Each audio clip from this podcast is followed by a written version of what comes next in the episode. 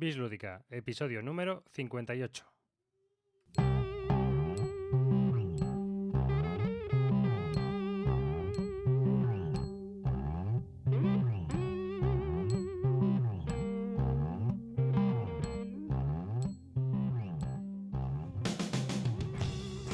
Hola y muy buenas a todos los oyentes de Bislúdica. Hoy en el otro lado de la línea de Skype tengo a un personaje que es ya rockstar de los podcasts, es Celacanto. Muy buenas, Celacanto. Hola, David. ¿Qué tal?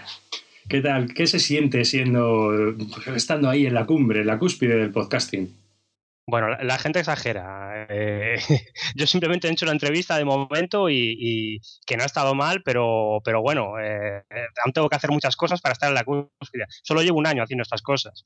Pero yo creo que más que un tema de, de, la entrevista también fue un poco las notas del diseñador, ¿no? En realidad es un trabajo que llevas haciendo, las notas del diseñador, que yo creo que está ganando mucho prestigio y que eh, el podcast del tablero lo ha, vamos, lo ha, revolucionado en cierta medida, ¿no? Entre los dos estáis haciendo un trabajo envidiable, pero cuenta a la gente que no lo sepa por si acaso, que a lo mejor hay alguien que nos está escuchando y no sabe de qué estamos hablando, ¿qué es lo que haces habitualmente y dónde participas?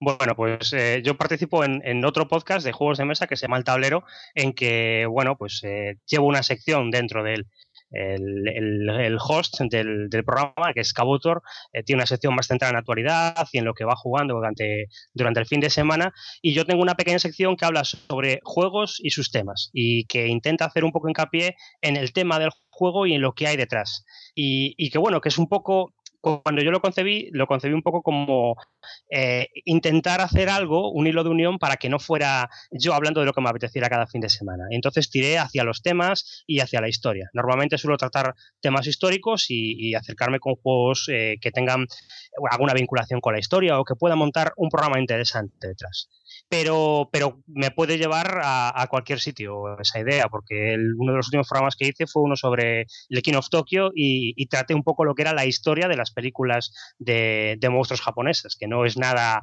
académico ni nada por el estilo. Ese, fue un, un, programa bastante divertido, para mí por lo menos, o sea, me pareció una historia súper curiosa. Sí, para mí también fue curioso hacerlo, porque eh, fue un poco a ver, a ver qué podía sacar de allí. Muchas veces cuando hago un programa digo, bueno, pues este tema podría ser interesante, este juego podría ser interesante. Y me pongo a buscar, me pongo a rascar, empiezo a peinar en internet, luego busco algún libro, busco alguna cosa, y al final acaban saliendo temas interesantes de donde no menos te lo esperas. Sí, sí, la verdad es que sí. De todas formas, si ya el podcast del tablero era buenísimo antes de que tú aparecieras, ahora es imprescindible. yo creo que entre los dos estáis haciendo un trabajo muy, muy, muy bueno. Y aún así, yo tengo un mensaje para Cabutor. Y el mensaje es el siguiente. Cabutor, el día que nombres una fuente en español, me hago una foto en pelotas y la cuelgo en el blog, tío. ¿Sabes? O sea, así de claro porque nunca, nunca habla de una fuente en español. Y mira que hay noticias y se hablan cosas y se dicen cosas que yo creo que son interesantes. No, habla de tíos pesados que son podcaster americanos, que son unos ladrillos, porque son unos ladrillos. y, y después de esta queja, porque es así, ¿o no? sí. Y después de esta queja, y a ver si nos toma en consideración eh, al, resto, vamos a. Pues cuéntame un poco cómo empezaste tú en esto, cómo empezaste tú en los juegos. Pues en esto de los juegos de tableros empecé como muchos. Eh, eh, ya llevo bastantes años en ello, no es una cosa de ahora, pero empecé pues en la adolescencia, sobre el, mediados de los 90, empezando a jugar al rol. Y, como mucha gente que nos metimos en el rol en aquellos tiempos, estábamos en, un club, en un club de juegos de rol. Y juntamente, mientras eh, jugaba las partidas al rol, había un grupo paralelo de gente que era diferente, que era más mayor, que era y que se dedicaban sobre todo a jugar a wargames. Y que además de los wargames también jugaban a, juegos clásicos de, Avalon Hill. Y esa es un poco mi, primera toma de contacto con, con los juegos un poco distintos. Sí, esos juegos que antes llamábamos temáticos, simple y llanamente, ¿no? Que eran del catálogo de Avalon Hill, pero que no eran de Sagonitos, sino que eran otros temas, como Kingmaker, por ejemplo, ¿no? Como Kingmaker, como República de Roma, como Black Bear, todo ese tipo de juegos. Y, bueno, la idea es que ocasionalmente, aparte de jugar al rol, de vez en cuando nos acercábamos, veíamos aquellos juegos, nos resultaban curiosos y, y acababas jugando una partida, dos o tres, y te dabas cuenta de que eran realmente muy divertidos. La verdad es que sí, luego los utilizabas muchas veces cuando se juntaba el grupo y no se, digamos que no había quórum para jugar una partida, decías, venga, ¿por qué no jugamos a algo de mesa? Sí, exactamente eso es lo que nos pasaba a nosotros. Los veranos eran largos, había mucho tiempo de la adolescencia y de repente llegabas un, sábado de agosto y decías, pues no, no se ha juntado gente. Bueno, pues vamos a jugar a este juego. Vamos a ver qué es esto. Yo tuve una época en verano, mm, así, pues fíjate, eh, los veranos eran de Battletech. Yo recuerdo aquello, ¿sabes? No sé si has jugado tú a Battletech. Sí, sí, teníamos, teníamos también una sección Battletech. Había, es muy curioso, había un, grupo que se dedicaba exclusivamente a jugar a Battletech y Mutantes en la Sombra. Eran sus dos juegos. Y recuerdo haber jugado campañas de Battletech llevando una lanza de, mechas. Además que Battletech, que es un juego, pues eso, que es un juego de robots, de conflictos, de guerras entre robots gigantescos de unos 12 metros de altura, eh, era muy rolero, era un juego de mesa, pero a la vez era un juego muy rolero y te permitía hacer muchas cosas cuando estabas jugando en el juego de mesa. Empezaba siendo rolero y de hecho acabó siendo tanto que, que, acabó teniendo su propio juego de rol para que jugaras las partidas en el medio entre, entre batalla de Wargame y batalla de Wargame, que, que era lo que era, jugar con los combates. Sí, la verdad es que empezó con una caja básica y luego aquello acabó convirtiéndose en un monstruo de expansiones y libros que la verdad es que si alguien lo tiene entero, pues, tiene que ser una estantería, ¿eh? Entre unas cosas y otras, con la historia además que tenía, porque se fue generando una historia alrededor del juego que luego la verdad le daba, le daba unos tintes muy buenos. Sí, sí, sí. Yo recuerdo haber estado enganchado también durante una temporada a jugar a Battletech constantemente. Y, era un juego que estaba bien, aparte. El, sistema, bueno, pues igual hoy en día suena un poco reviejo, pero la verdad es que en su momento y con todas las localizaciones y, las cosas que le podía pasar a, tu robot, estaba, estaba muy bien pensado. Era muy divertido, sí, la verdad es que sí. De, la extinta FASA, la verdad es que vamos de lo mejorcito que había. eso sí. Y aparte, y luego ya, ¿cuándo empezaste con los juegos modernos? Más o menos ¿Te refieres con modernos Eurogames o a...? Sí, a, esta nueva tanda de juegos que la verdad son, en realidad, muchos no, pero eh, casi todos son bastante diferentes a lo que jugábamos antes, ¿no? A lo que jugábamos en los 90. Sí, eso, eso es el, gran salto que hay. Hay un momento en que, en que tú estás jugando estas cosas y a los juegos antiguos, igual hay gente que no está escuchando que no ha jugado estas cosas, pero tendían a ser simulaciones complejas, con muchas tablas, incluso los temas más sencillos y más asequibles eh, tendían a, complicarse mucho. Y, y, de repente jugabas una partida al Colonos de Catán y decías, ostras, en vez de tirarme cuatro horas jugando esto, lo he jugado en dos horas y tengo una sensación de juego parecido y, y esto está muy bien. Aparte todo encaja y todo es perfecto y, es estupendo.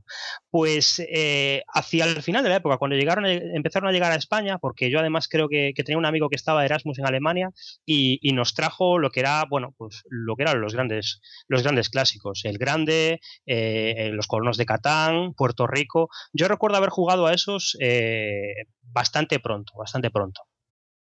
Pues fíjate, Colonos de Catán, yo leí en un artículo de, sobre Klaus Teuber y decían que él, en realidad el juego básico, o sea, el juego cuando se inventó no era así, era un juego bastante mucho más complejo y que en realidad eh, a raíz de ese juego surgieron los tres juegos más conocidos de Klaus Teuber o, digamos lo que forma la trilogía que sería la trilogía, por decirlo de alguna manera, del Catán, pero que no son Catán.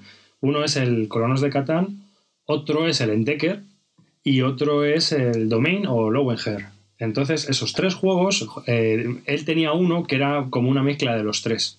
Y es con lo que jugaba con los amigos. Eso es lo que yo he leído, fíjate qué curioso, ¿no? Y lo que pasa es que, claro, para publicarlo y que sea jugable por el público en general, eh, digamos que ese juego lo aprovechó todas las mecánicas y a raíz de ahí creó tres juegos nuevos. Y, le quedaron muy bien, porque realmente ya te digo que en su momento era, era un shock jugar a un Puerto Rico o un Catán y ver que todo encajaba y que había un mecanismo y que, y que era muy diferente de los juegos antiguos, pues era, era verdaderamente un, un, shock. La verdad es que sí, porque lo que ocurre es que eh, es, es, difícil hacer un juego tan armonioso o, que, que sea elegante en sus mecánicas, no solo para que todo conjunte bien, sino para que encima te resulte narrativo y cuando acabe la partida, porque el Catán puede haber muchos detractores de sus mecánicas, pero lo cierto es que cuando acabas la partida puedes contar lo que has hecho. No, pues te he cortado y me he ido aquí y aquí fíjate, he aprovechado la, mina que había ahí de la cantera. O sea, no es como otros juegos que estás simplemente moviendo cubos para arriba y para abajo y no tiene más sentido, ¿no? Sí, yo recuerdo una de las primeras partidas de Catán, siempre me la recuerda a mis amigos porque empecé a coger el monopolio de las ovejas, cogía ovejas, ovejas, ovejas, y además estaba hablando constantemente de ello. Y decía, tengo todas las ovejas, voy a hacer carreteras de ovejas, y ahora voy a hacer una casa de ovejas, y voy a hacer algo de ovejas, y, y os voy a cambiar todas las ovejas porque no tenéis nada. Eh, realmente tiene, tiene algo, tiene, tiene un algo que a mí me, ahora me cuesta bastante jugar al Catán porque por el problema del azar y que, y que realmente solucionas el, gran parte del juego en, en, el primer turno. Pero la verdad es que es, que es un paso adelante en, en esto de los juegos. La verdad es que sí, la verdad es que no se le puede negar eh, su función divulgativa y desde luego la fama que tiene, que yo creo que es merecida, ¿no? Otra cosa es que luego ya pues te pueda gustar o no gustar esa mecánica o esas mecánicas. Aún así, luego, mira, eh, a mí, por ejemplo, me gusta mucho más el de cartas, el de dos jugadores. Ese me encanta. A mí me, vamos, me chifla jugar ese, ese juego. Me parece mm, sublime, porque es muy narrativo para mí. Ah, fíjate, eso, eso, no lo he probado y alguna vez he tenido posibilidad de conseguirlo y no, no me había llamado la atención. Pues la nueva versión, Los Príncipes de Catán, está francamente bien porque es una versión más pulida de, del juego de cartas y realmente, si tú has jugado al Caballeros y Ciudades este, o a, ¿cómo se llamaba la expansión? La tercera expansión. Caballeros y Ciudadelas o algo así. Ciudades y Caballeros, algo así me suena.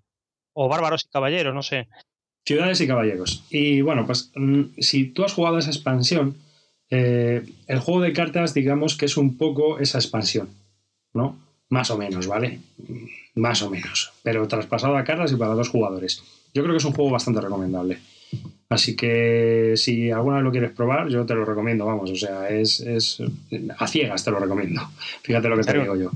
Sí, y luego los del espacio también están muy bien, ¿eh? Tanto el de mesa como el de cartas también. Está genial. Ese es la leche. Es de exploración y te diviertes un montón. También para dos jugadores.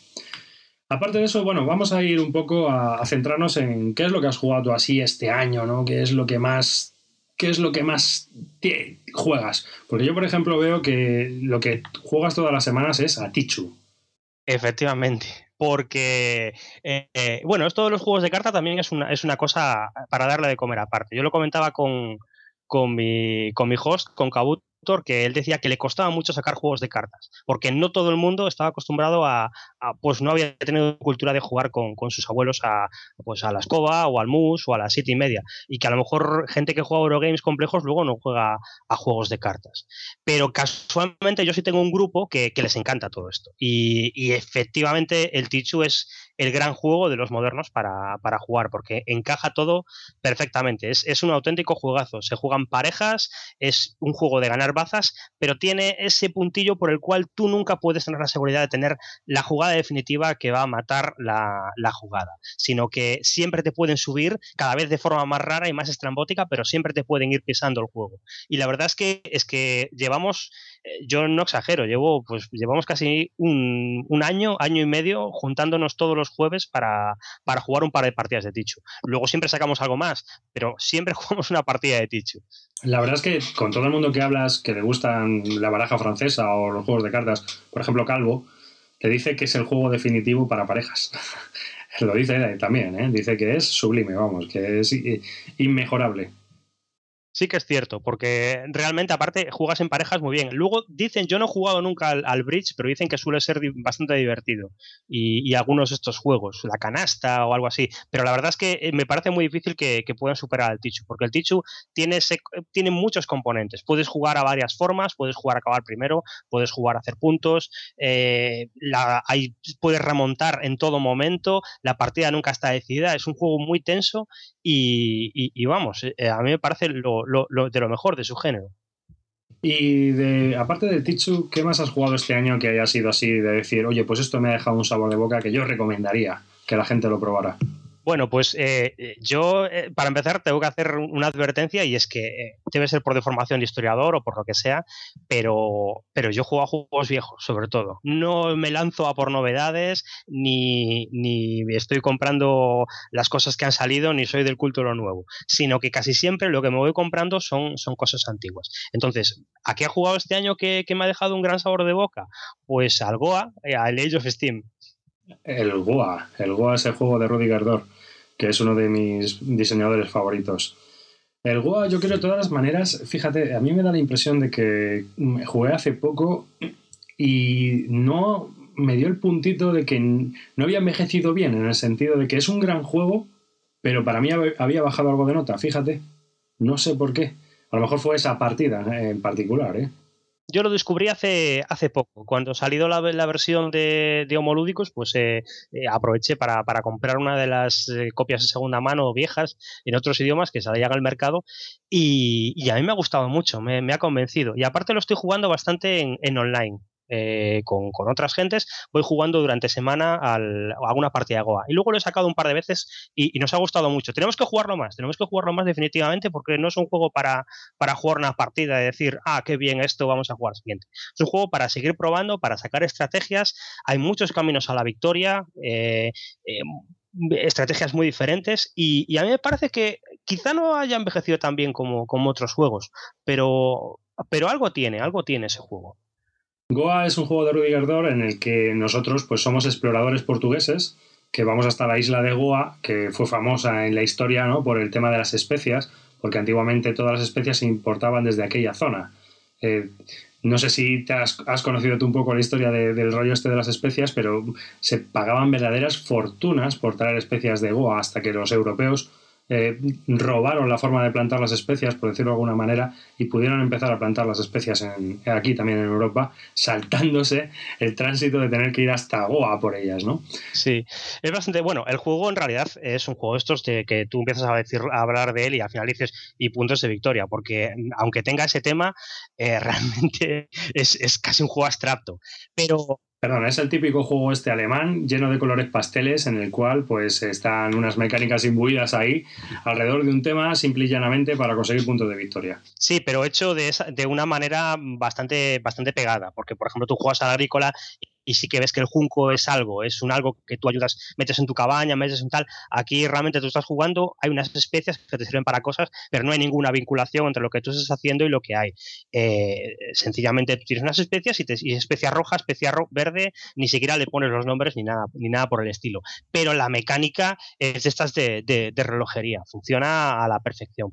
Y sobre el tema es curioso, bueno, esto ya es de formación profesional mía, el, en la India no había especias, que es una cosa muy curiosa. Las especias estaban en, en, en Malaca, en las islas de... En las islas, sí, sí, así es. Y, y, lo que era la India era una especie de centro de gestión donde se comerciaban las especias y luego se iban al mundo islámico y donde llegaban los europeos. Pero de hecho en el juego además, eh, que eso sí que lo captaron mínimamente bien, aunque tú haces cosas en la India, luego las cartas de exploración tienen que ver con las islas de, Indonesia, que es donde realmente estaba el, el, meollo de las especies.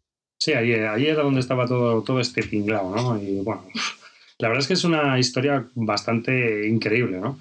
Yo creo que sobre el tema de las especias lo leí hace poco en, en un libro de Bill Bryson, el de En Casa, no sé si lo has leído tú.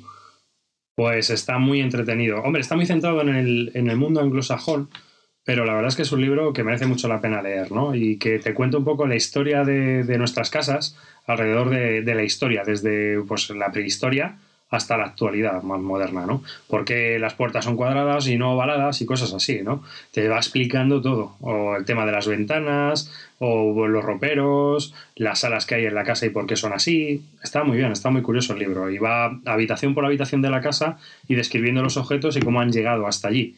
Y claro, cuando él explica la cocina, pues te explica poco lo que has comentado tú de la historia de las especias, ¿no? Cómo llegan las especias y cómo Qué, qué, tipo de comercio había con las islas de estas que estabas comentando tú de Indonesia para traerse las especias desde allá.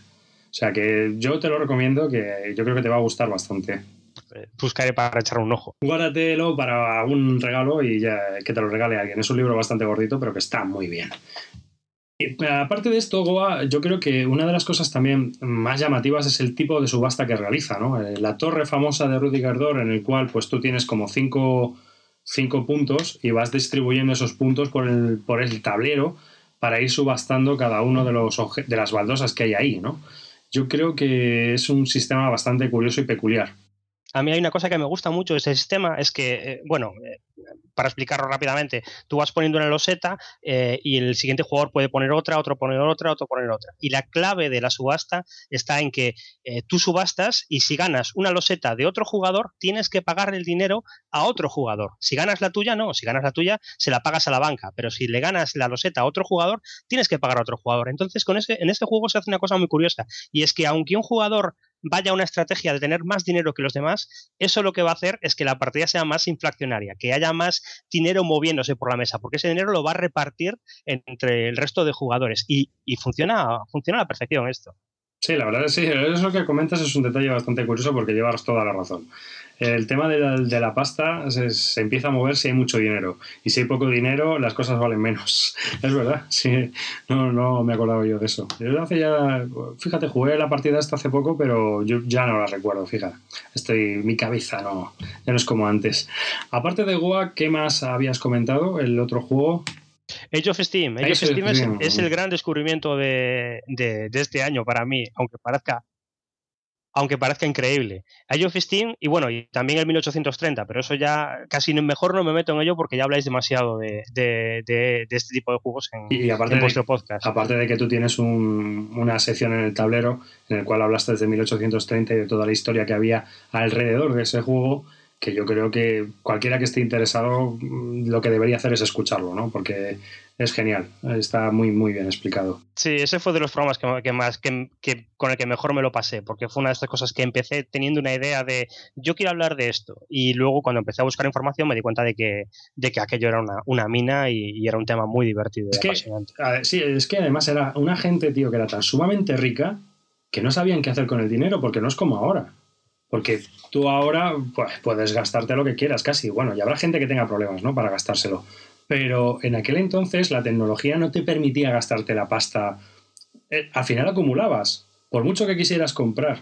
Si no te podías ir un fin de semana a París y fundírtelo todo con una fiesta, ¿no? No podías. es que no había manera humana de, hacerlo, ¿no? O sea que eh, al final lo que iban era acumulando riquezas y excentricidades, pero por un tubo, ¿no? Y la verdad es que es súper curioso. Es lo que decía yo, son, son la vida imagen del, tío Gilito.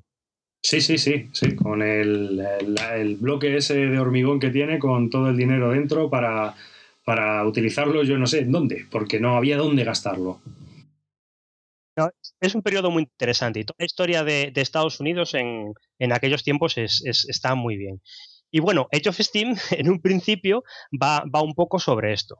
Y es curioso porque, hablando un poco ya de este juego, eh, es un juego que, en un principio no debería de gustarme a mí demasiado, porque eh, por lo general a mí los juegos que, que, son muy claros y que tienen la estrategia eh, no una estrategia muy definida, sino que, que, todo está en la mesa, que tú lo ves, lo que puedes hacer y, y, solo tienes que ver las opciones que tienen que hacer los demás, normalmente no suelen gustarme. Pero en este caso, este juego está muy bien. Tiene una subasta por el medio, que yo creo que es lo que rompe todo, y, y es, un, es otro mecanismo de estos de, de, relojería. Cuando hablo de euros, a mí lo que me gusta es este, esta cosa, el, el hecho de que el mecanismo funciona a la perfección. Sí, sí, sí, sí. Ya, ya, ya te entiendo. Lo que pasa es que a mí, por ejemplo, eh, yo eh, de la serie of Steam, a mí, fíjate, uno de los que más me gusta es uno de los primeros que salió, el New England Railways, que lo tuve la suerte de probarlo hace poco y la verdad es uno de los que más me ha gustado con, con diferencia. En cambio, Ace of Steam, el tema de la subasta que dices tú por el primer jugador o por el sistema de roles que tiene, no me termina de convencer. Sé que es un buen juego, ¿eh? Y, pero para mí el principal problema que tiene es que eh, cualquier, mm, digamos, error que cometas lo vas a pagar y muy caro.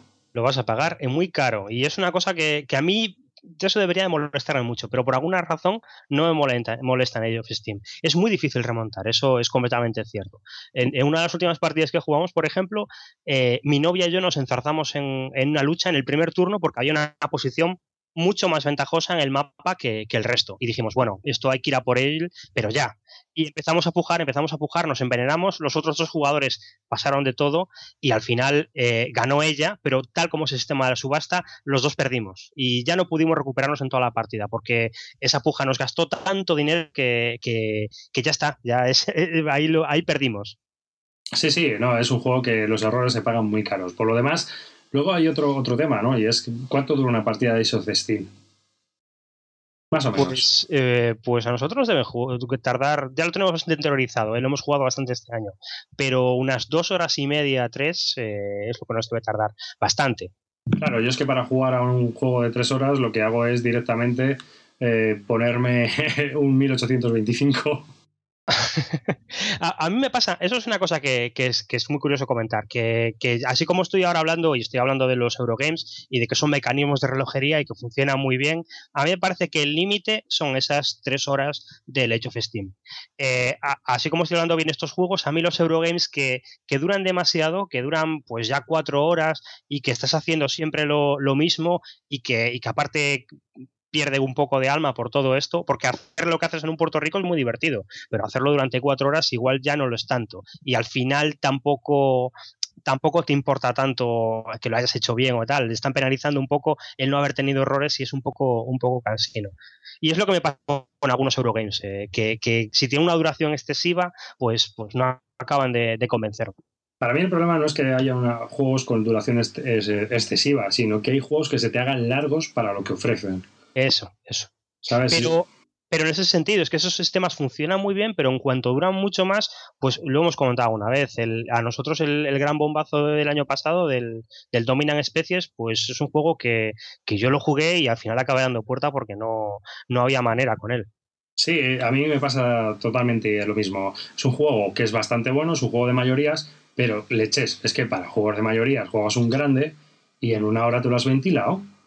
No, y es lo que dices tú. Yo, si la partida va a durar más, pues yo prefiero jugar a un wargame o a un juego más temático o a algo que me meta más en la partida, que me implique más, porque si al final estoy eh, cuatro horas moviendo cubos de un lado para otro, pues, pues me desespero. Esa es una discusión interna que tenemos muchas veces por aquí dentro y hay veces que... Eh, eh, no nos ponemos de acuerdo entre nosotros, ¿no? Pero yo es que siempre lo digo, es que si voy a jugar cinco horas, voy a decidir muy bien a qué voy a jugar, porque a lo mejor prefiero jugar a algo que, que dura cinco horas pero que no me haga sentir, pues decir, madre de Dios, que esto se termine ya, ¿no? Que es lo que te puede pasar a veces cuando se empiezan a alargar las cosas y, dices, pero bueno, pero, pero por favor, que se, se acorte los, o sea, que se acorte esto, que alguien gane ya, que alguien gane ya, es que me da lo mismo. es una situación ya incómoda, ¿no? Sí, e, es que un juego que dure más de, cuatro horas tiene que darte algo más. Tiene que darte una sensación de que estás construyendo algo, de que estás haciendo algo y de que las demás horas han importado para, llegar a este final. Porque si no, eh, si no realmente estás, estás produciendo y produciendo sin, mucho sentido. Ah, que eso te puede pasar, por ejemplo, con un 18XX, con un Wargame o con un Diemagen mismamente, que dura cuatro o cinco horas, y, y, las dos últimas horas la gente está de pie mirando el tablero, o sea, no está sentada, está de pie. Y, Efectivamente. Y eso. Porque estás implicado, estás metido en el juego. No, y la tensión que se genera, ¿no? Ya hay hasta, vamos, huele a ozono en la sala donde estás jugando de, del oxígeno quemado, ¿no? Y eso, pues, quiere decir que, hay, pues, un, juego, ¿no? Eh, y, te, lo, te lo estás pasando bien. Pero en cambio, cuando estás jugando y algo que podía haberse jugado en hora y media, llevas tres horas, dices, madre mía, macho, esto es un no parar. Yo me quiero morir. O a mí es lo que me pasa. Y por ejemplo, con Dominan Especies, eh, no me pasa eso, pero sí que me pasa que dura tanto que prefiero jugar a otra cosa. Ya. ¿Mm? ¿Sabes? Sí, sí, sí, Y aparte de eso está el nivel de caos, ¿no? Si el juego es suficientemente caótico como para estar ahí tres horas, pues madre mía. Porque cuando un juego, cuanto más caótico, más corto tiene que ser. O ese, esa es la impresión que yo tengo, ¿no? Para que el juego no se desmadre. Si vas a jugar un juego que es más o menos caótico y Dominan Especies lo es, ¿eh? Pues hay que tener los bemoles bien plantados. O sea, yo lo veo así. Sí, nunca sabes hacia dónde va a ir la partida. Y aparte a mí no me convencen, hay, hay muchas, hubo muchas reglas caseras que yo estuve inspeccionando antes de, librarme del juego eh, para cortar la duración de la partida no me convencían, porque castigaban eh, una estrategia que hay en el juego que es la de la expansión de la tundra. La tundra tiene que expandirse y si haces que el juego dure menos, pues la tundra se expande menos y puedes conseguir menos puntos por la tundra. Y entonces es un... Eh, no acaba de, funcionar tan bien como debería. No, no, yo también lo estuve mirando y no había nada que tampoco me convenciera. ¿eh? Bueno, Dominion Especias no lo hemos contado, es un juego de Chad Jensen, las reglas son perfectas, como todos los juegos de Chad Jensen, pero eh, de lo que trata es, cuéntalo tú, que eres historiador, tío. Pero no, ahí no había ni siquiera historia. Eh, Dominant Species trata eh, el, momento en que los grandes mamíferos están entre una glaciación y, la siguiente, y cómo se extienden. Y, tú lo que llevas no son pues una, un animal o una raza, sino que llevas a, géneros de animales. Pues llevas a las aves, llevas a los reptiles, llevas a los anfibios, y, y es un juego de mayorías tal cual, porque luego tú ves el tablero y, hay cubos, conos, eh, hexágonos con colores, no, no hay mucha implicación en el juego en sí. No, la verdad es que no, pero eso es verdad, no es muy narrativo. Y aparte de estos dos juegos que, recomiendas, eso de Steam y, bueno, que es un juego duro, y Goa, que es un juego más, un, un Eurogame también duro, por decirlo de alguna manera, eh, ¿Tienes algún periodo histórico, tú que te centras tanto en la historia, ¿tienes algún un periodo histórico donde haya juegos que te gusten más o menos, un periodo histórico preferido, por decirlo de alguna manera? Eh, tengo periódicos, periódicos históricos que me gustan más o menos. Sobre todo esto va siempre vinculado con el hecho de, qué estoy leyendo últimamente y qué me está gustando más. Eh, bueno, yo, como ya, ya he dicho en algún momento, hice la carrera de historia y me especialicé en historia americana. Y, lo que he estado leyendo este año es un poco cosas de, esa época. Eh, la, pues el, la época colonial en Estados Unidos, el, siglo XX y XIX, la, la independencia, eh, cosas que tienen que ver anteriormente con, el colonialismo y las repercusiones de las guerras europeas con, con, América. Todo eso es lo que, lo que tengo por la cabeza en estos momentos, pero bueno, puede, ir cambiando según el momento determinado. Pero sí que es cierto, y esto es una cosa que, que ocurre, que lo de los periódicos, periodos históricos eh, que te gustan es una cosa que yo siempre he vinculado más a, a los wargames. Porque hay gente que, que, bueno, pues que es de un periodo histórico y que solo juega juegos de, de, ese periodo histórico, que es una cosa que siempre es curiosa. Sí, es verdad, ¿no? Yo, vamos, eh, hay gente que es napoleónica y es napoleónica. Napoleónica y juega solo a ese periodo de 20 años, más o menos, en el que se estuvo Napoleón reinando y, solo juega a juegos napoleónicos, ¿no? Y hay gente que, bueno, en, España menos, pero hay gente que es guerra civil americana y es guerra civil americana y de ahí no le sacas. Es así, igual que de la Segunda Guerra Mundial, de la Primera Guerra Mundial, hay para todos los gustos, la verdad. Yo sí que, hombre, yo, yo he ido variando, ¿no? Por ejemplo, a mí, por ejemplo, hubo una época que me dio por el Renacimiento y me dio por el Renacimiento y me dio por el Renacimiento, ¿no? Hasta que un día me desperté y dije. Unos tíos que van a caballo con pistola contra unos tíos que van con lanzas, como que no me convence. Y entonces me cambié al colonialismo donde unos tíos con lanzas se enfrentan a unos tíos con rifles de munición de baja velocidad. O sea que al final no, no, me fui muy lejos ni cambié mucho, ¿eh? No te vayas a creer que no. Cambiaste de continente, poco menos. Poco más, no, nada más. La verdad es que es, normalmente esto viene a raíz de que empiezas a leer cosas o te llama la atención algo, ves una película, por lo menos en mi caso, y a partir de ahí pues te intentas informar más históricamente y una cosa te va llevando a la otra, ¿no? Yo recuerdo que el rollo del colonialismo fue porque mm, jugué a, una partida de coloniales de miniaturas un día para probar y aquello me flipó, ¿no? Y entonces empecé a leer y a raíz de, la lectura pues seguí jugando más, pero no hay otra razón así realmente más allá del de, descubrimiento, ¿no? De una época que, te llame o que te llame la atención por curiosa o, porque eh, digamos que te atrapa, ¿no? Te apasiona. Sí, y eso es un poco también lo que me pasa a mí con, cuando hago mi, sección en el tablero, porque realmente yo lo que yo leo libros habitualmente de, tema histórico o, veo películas y las vería aunque no hiciera mi, podcast. Entonces, eh, realmente es como una especie de continuación una cosa con lo otro. Voy leyendo un tema una semana y voy preparándome algo. Y a veces eh, ocurre al contrario, que te estoy jugando un juego y digo, entonces voy a buscar algo sobre ese periodo para leer. Pero es un poco continuación, es un poco barrene de toda la semana y ir leyendo y luego un poco pues, pues hago el, programa con, lo que me va saliendo de, resumen de, de todo lo que he leído o de todo lo que por, lo que me tiene que me tiene dando vueltas por la cabeza. ¿Y tienes algún juego de esa época histórica preferida tuya que pudieras nombrar aquí y decir, pues mira, este juego está muy bien y representa muy bien esta época? ¿De época colonial dices? No, de la tuya, vamos, sí, vamos, de lo que te gusta a ti. Pues, eh, espera, déjame, déjame pensar ahora. Yo por aquí Bueno, tienes el Pensacola, que también lo Sí, el Pensacola es lo que estaba pensando yo. Pero así de esa época. Que es toda la del siglo XVIII, XIX, ¿no? Sí, es Revolución Americana. Bueno, la época de la era de la razón a mí también me dio una me dio también las fiebres por esa época. Me parece una época muy curiosa, sobre todo por las estrategias militares que fue, fueron un poco un avance, por decirlo de alguna manera, sobre lo que había en el Renacimiento, ¿no? Eh, el Renacimiento como que terminó justo después de la Guerra de los 30 años en el sentido militar, ya que las tácticas utilizadas eh, durante esa época cambiaron mm, rápidamente y empezaron a realizarse ya las tácticas de línea, ¿no? Y mm, más o menos ya para la época de la Guerra de Sucesión Española, la guerra ya era toda lineal.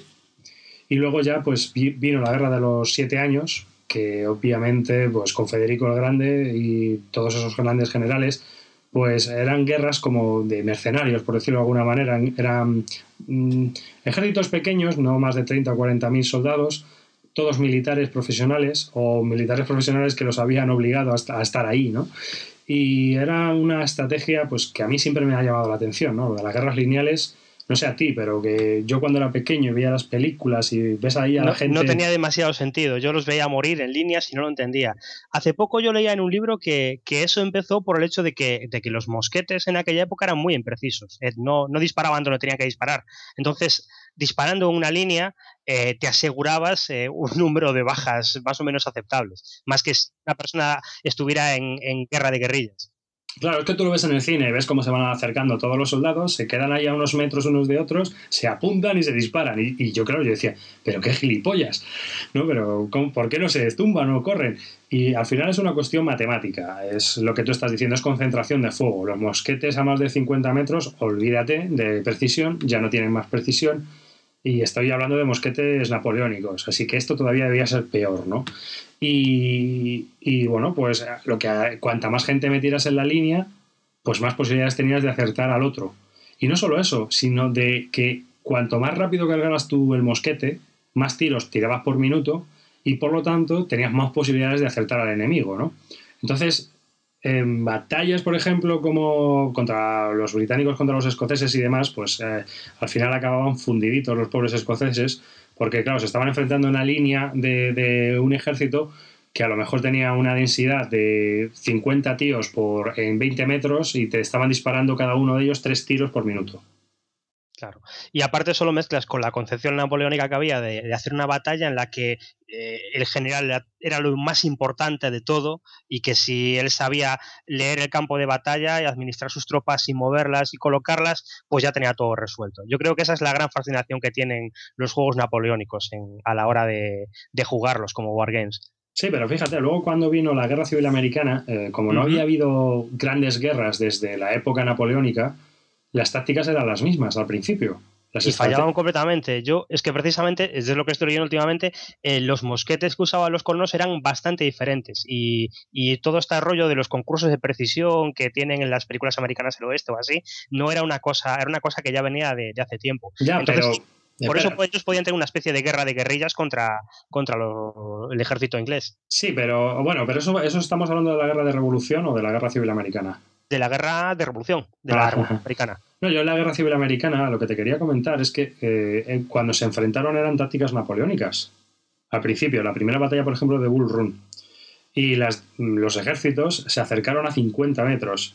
Y se acercaron a 50 metros con, ya no con mosquetes, con fusiles. Y los fusiles ya no tienen una precisión de 50 metros. Estamos hablando de una precisión de 400 metros como mínimo. Imagínate la matanza. Porque eso fue una matanza.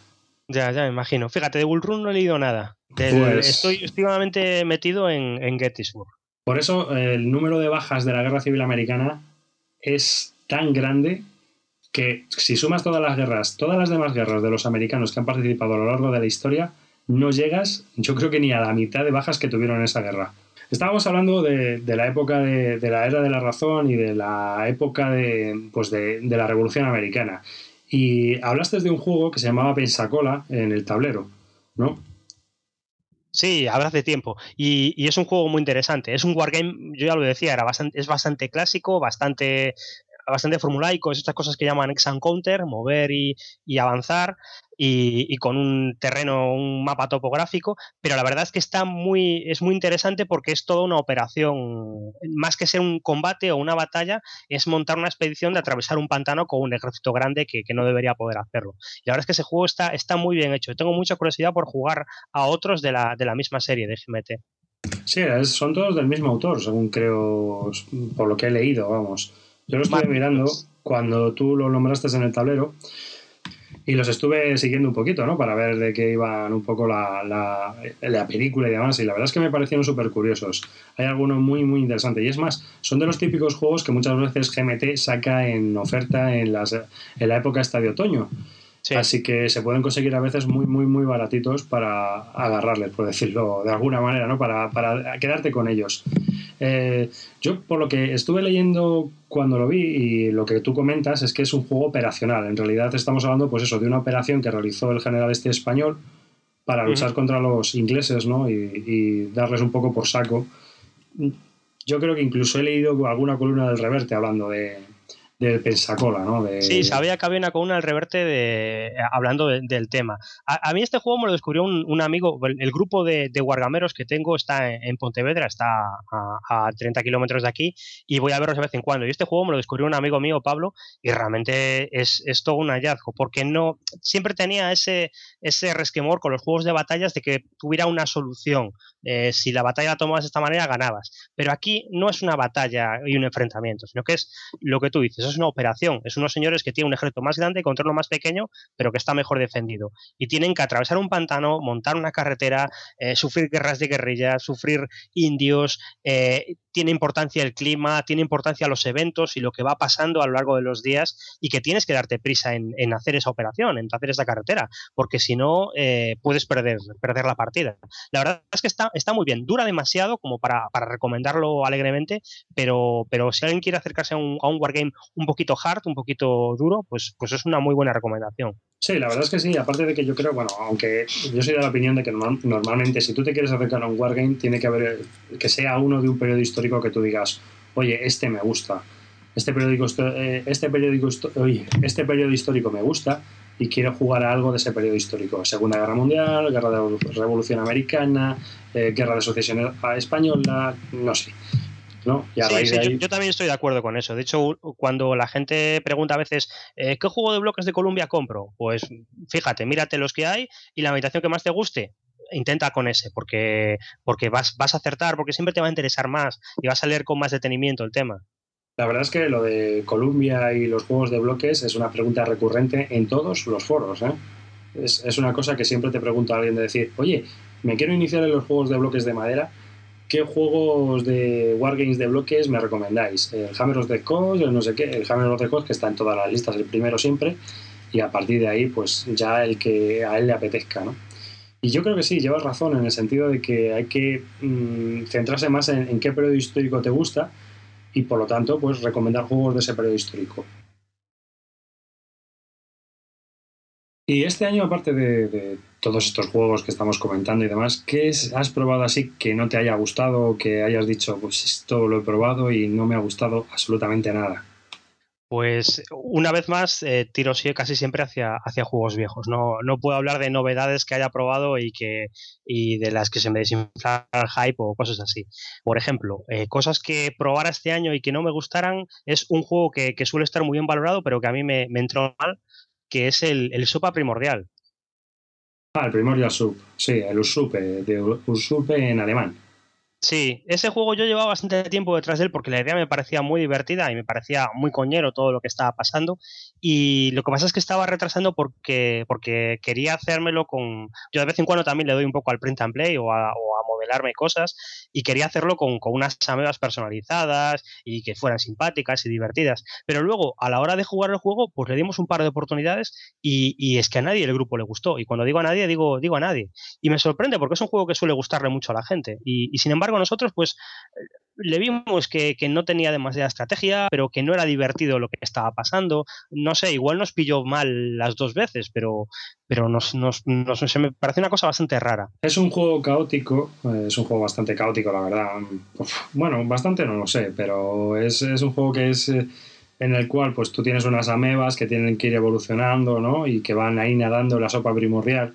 Y ese, todo que van consiguiendo una, una, especie de cartas de genes que le dan unas mejoras que sobre las otras.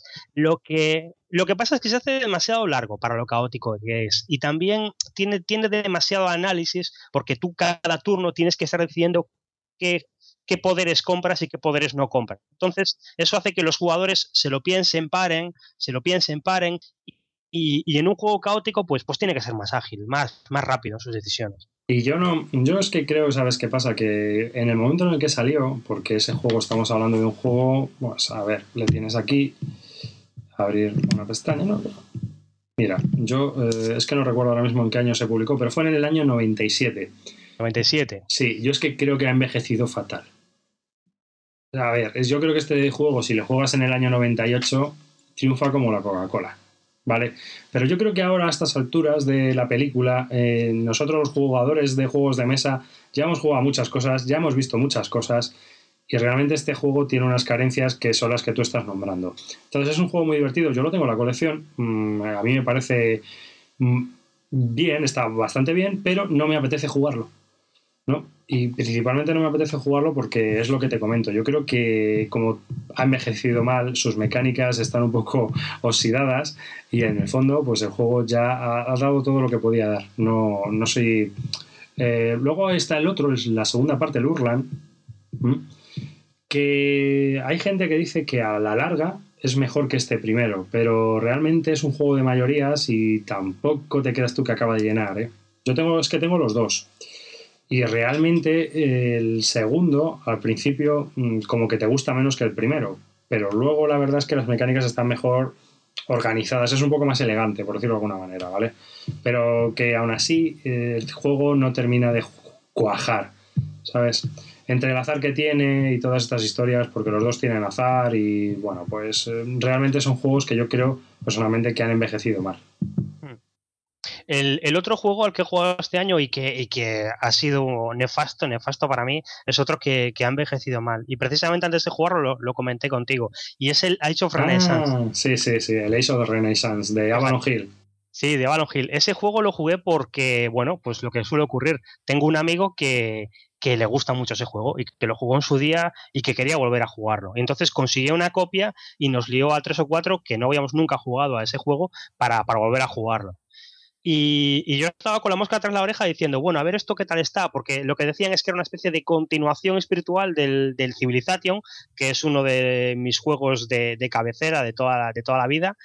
Eh, y pero más, más fluido, con unas mecánicas más pulidas, pero, pero nada, nada de eso, nada de eso. Es, eh, lo estuvimos jugando, no acabamos la partida, ni mucho menos, y me pareció un, un horror eh, descompensado, muy poco interesante, con unas mecánicas muy aburridas en las que tienes que, no es como en el, en el Civilization, que tú duplicas tus colonos o tus, tus nachos, tus fulanillos, sino que aquí tienes que apostar cada turno cuántos vas a necesitar el turno siguiente y a la mínima que te hacen algo, a la porra tus, tus, tus cálculos. Y como en ese juego además es súper caótico, pues aquello es, es imposible. Es, es una cosa eh, que ha envejecido muy mal, muy mal.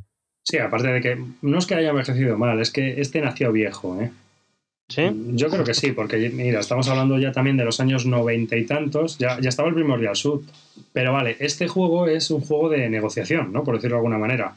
Pero es que ya teníamos el Cubo Badis de Reiner que inicia ya estaba la República de Roma. Eh, había ya juegos de negociación que a este le daban, pero en la cara, ¿eh?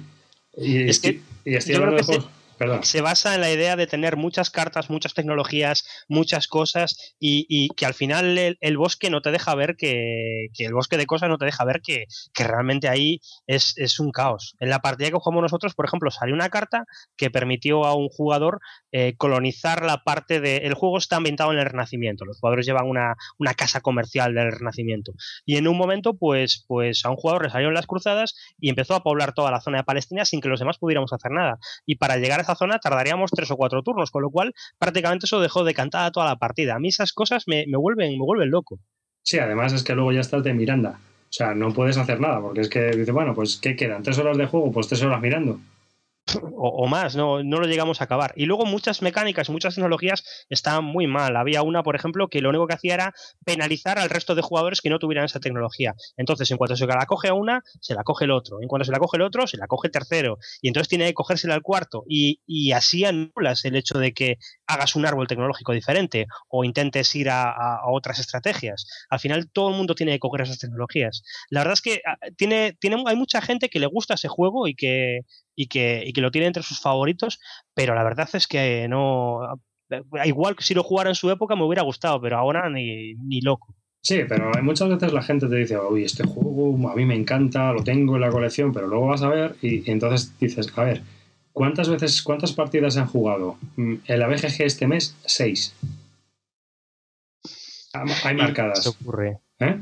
Eso ocurre, eso ocurre. Claro, entonces, eh, a mí este juego me encanta, me parece maravilloso, esto es la leche, sí, pero ¿cuántas veces has jugado en el último año? O en los dos últimos años, o en los últimos diez años. Porque a mí esto me pasó un poco con el. Yo me acuerdo una vez un jugador que vino aquí eh, por Alcalá y tal, cuando yo estaba en el club que jugaba aquí antes. Eh, era un chaval también de los de Avalon Hill, de, que tenía un montón de temáticos y que tenía un, un montón de wargames, y nos trajo el Pass Británica. ¿Sabes? Que es un juego de colonización en el cual pues, cada uno de nosotros somos un poder europeo más Japón. Y la verdad es que la, eh, yo lo recordaba porque antes también en Leganés, donde yo vivía antes, había un chaval que lo tenía y lo recordaba como divertido. Pero esta mm. partida, cuando la jugué, dije, madre del amor hermoso, ¿qué es esto? Porque es un juego desequilibrado, eh, donde no puedes, si por ejemplo, te, dependiendo de quién te toque, puedes hacer más o menos y hay gente que está mirando la partida, porque es que no puedes hacer otra cosa. Yo, yo lo he jugado precisamente. Al Pax Británica llegué a jugar en su día y, y, hombre, a mí me divirtió en aquellos momentos. ¿no? no creo que lo volviera a jugar. Aunque tiene que haber mejorado mucho la experiencia de juego con ese juego por el hecho de que en su día tenías que poco menos que llevar una tablilla de contabilidad cada turno. Ahora te haces un Excel o te lo llevas en el, en el iPhone y, listo. Pero sí que es cierto que está descompensado, que por ejemplo el jugador italiano no, no tiene nada que hacer en, la partida, tiene pues hacer lo mismo que hizo históricamente, estar en las, en las convenciones de repartirse África y ver, y ver si le toca algo. Sí, sí, al tiralíneas, a esperar al tiralíneas a ver qué le toca, a ver por votos, pero ya está. No, no podías hacer otra cosa. Y el de Japón igual, quitando la zona donde pegaba en China, el resto era, pues mirar qué hacía el americano, mirar qué hacía el inglés y mirar qué hacía el alemán. El juego intenta compensar eso con, dándole, haciendo que el, el italiano necesite muchos menos puntos. Que como luego el juego tiene un gran componente de negociación, es muy difícil eh, hacer fuerza en una negociación por medio militar si, si eres Italia y todo el mundo, todo, todo el mundo te, te, ignora. La partida que, que, yo recuerdo que jugamos, aparte, recuerdo que había sido muy divertida porque la Primera Guerra Mundial eh, comenzó por, por, por repartirnos Brasil y porque no sabíamos si el, juego gana en el momento que alguien tiene demasiadas provincias y cumple sus cupos y en una conferencia que se hizo había que decidir quién se iba a quedar con Brasil. El americano quería caerse de Brasil, pero eso nos parecía demasiado y al final se le dio a Bélgica que era un, personaje no jugador, era un jugador que iba a remolque. Y, se declaró la Primera Guerra Mundial por eso. Yo siempre me acuerdo de, ese juego, lo tengo como el de, el de las trincheras y la Primera Guerra Mundial en Amazonas. Curioso, la verdad. Sí, no, se, se podían dar situaciones curiosas. De todas las maneras, es que estos juegos antiguos, estos, muchos de los juegos de Avalon Hill, mm, soy de la opinión, o yo creo que es que era así, ¿no?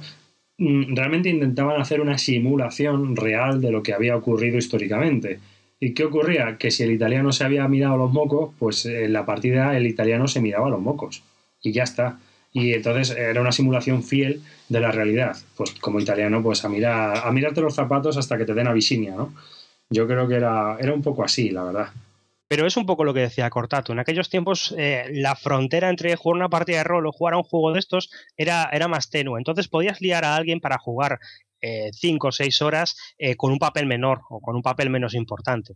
Sí, porque era a lo mejor alguien que no había jugado nunca o alguien que no le apetecía llevar el peso de la partida, pues oye, pues yo me llevo a los italianos, ¿no? Si eso también te pasaba, por ejemplo, con juegos como el War in Flames o el avance de Star Rise o el Third Rights, ¿no? Que había alguien que decía, ah, yo llevo a los ingleses, porque así aprendo, porque la primera parte de la guerra, como están más a la defensiva, pues, eh, por decirlo de alguna manera, pues estaban como aprendiendo a jugar, ¿no? Pero tú jugabas una, jugabas una especie de, de experiencia. Yo, yo llegué a jugar alguna partida al War in Flames jugando con el italiano. Y, claro, tu papel en la guerra es muy menor. Mientras el inglés está tardando eh, media hora en hacer un turno, tú lo haces enseguida. Pero estás ahí y estás viviendo el juego. Y como son juegos que duraban más y tenían una vinculación temática, tenían esa forma de, jugarse. Sí, la verdad es que sí, porque aparte de que si jugabas al rol y estabas seis horas jugando a lo mejor, esto tampoco era un gran peso. Pues, no, era así. Era, era, es lo que era. Mira, precisamente uno de los programas en los que, en los que estoy trabajando es uno sobre la piratería. Y voy a hablar del, del antiguo Black Bear de, de Abraham Hill, que es un juego que tiene perfectamente eso. Capta a la perfección todo lo que es eh, la historia de, de, los piratas y cómo era ser un pirata en aquellos tiempos. Pero es un juego en el que te comes los mocos durante, durante media hora alegremente. Pero totalmente, o sea, como... Totalmente, totalmente. Y aparte, de forma muy escandalosa, porque como se encadenan turnos de forma aleatoria, un jugador de repente puede encadenar tres turnos de saquear Campeche, conquistar un tesoro, eh, atacar a los españoles, quedarse con la hija del gobernador y hacerlo todo en un turno. Y mientras tanto, tú tienes cuatro turnos en los que estás muerto de asco en la playa, raspando mejillones del, casco y sin hacer nada más. Y, es un aburrimiento. La verdad es que incluso en, su época nos parecía que era muy, muy duro. Claro, pero es que eh, era una simulación y lo que intentaba hacer Richard Berg era que la vida del pirata la mayor parte del tiempo era aburrida. Era aburrida. y eso lo traspasó al juego. Claro, ahora, es impensable. esto ahora a un jugador de Eurogames que tiene que estar aburrido mientras los demás hacen cosas. Es que ahora es impensable. O sea, esto, esto ahora, vamos, ni de coña. Tú imagínate, así ha pasado que el nuevo Black Bear, pues al final es un festín de dados que tampoco va a ningún lado. No, es horrible, es horrible. Es, eso es otro juego en el que de los, de los que piqué y que me pareció un despropósito. Intentó reparar los errores del primero y, no lo consiguió y tiene otros errores y además es mucho más aburrido y sin alma. Totalmente. Es que, de, todas formas, yo creo que todavía no se ha hecho el, juego de piratas definitivo. ¿eh? No, no, eso es una de las cosas de las que voy a hablar, porque realmente es, una... Eh, lo que intentó hacer Berg es, algo muy parecido a lo que era, pero no es un juego como, como juego en sí que, puedas jugar. Es, otra cosa. Es eh, una narración... Es una narración. ¿No? Es, por decirlo de alguna manera, es un estudio histórico en forma de juego de cómo era la vida pirata.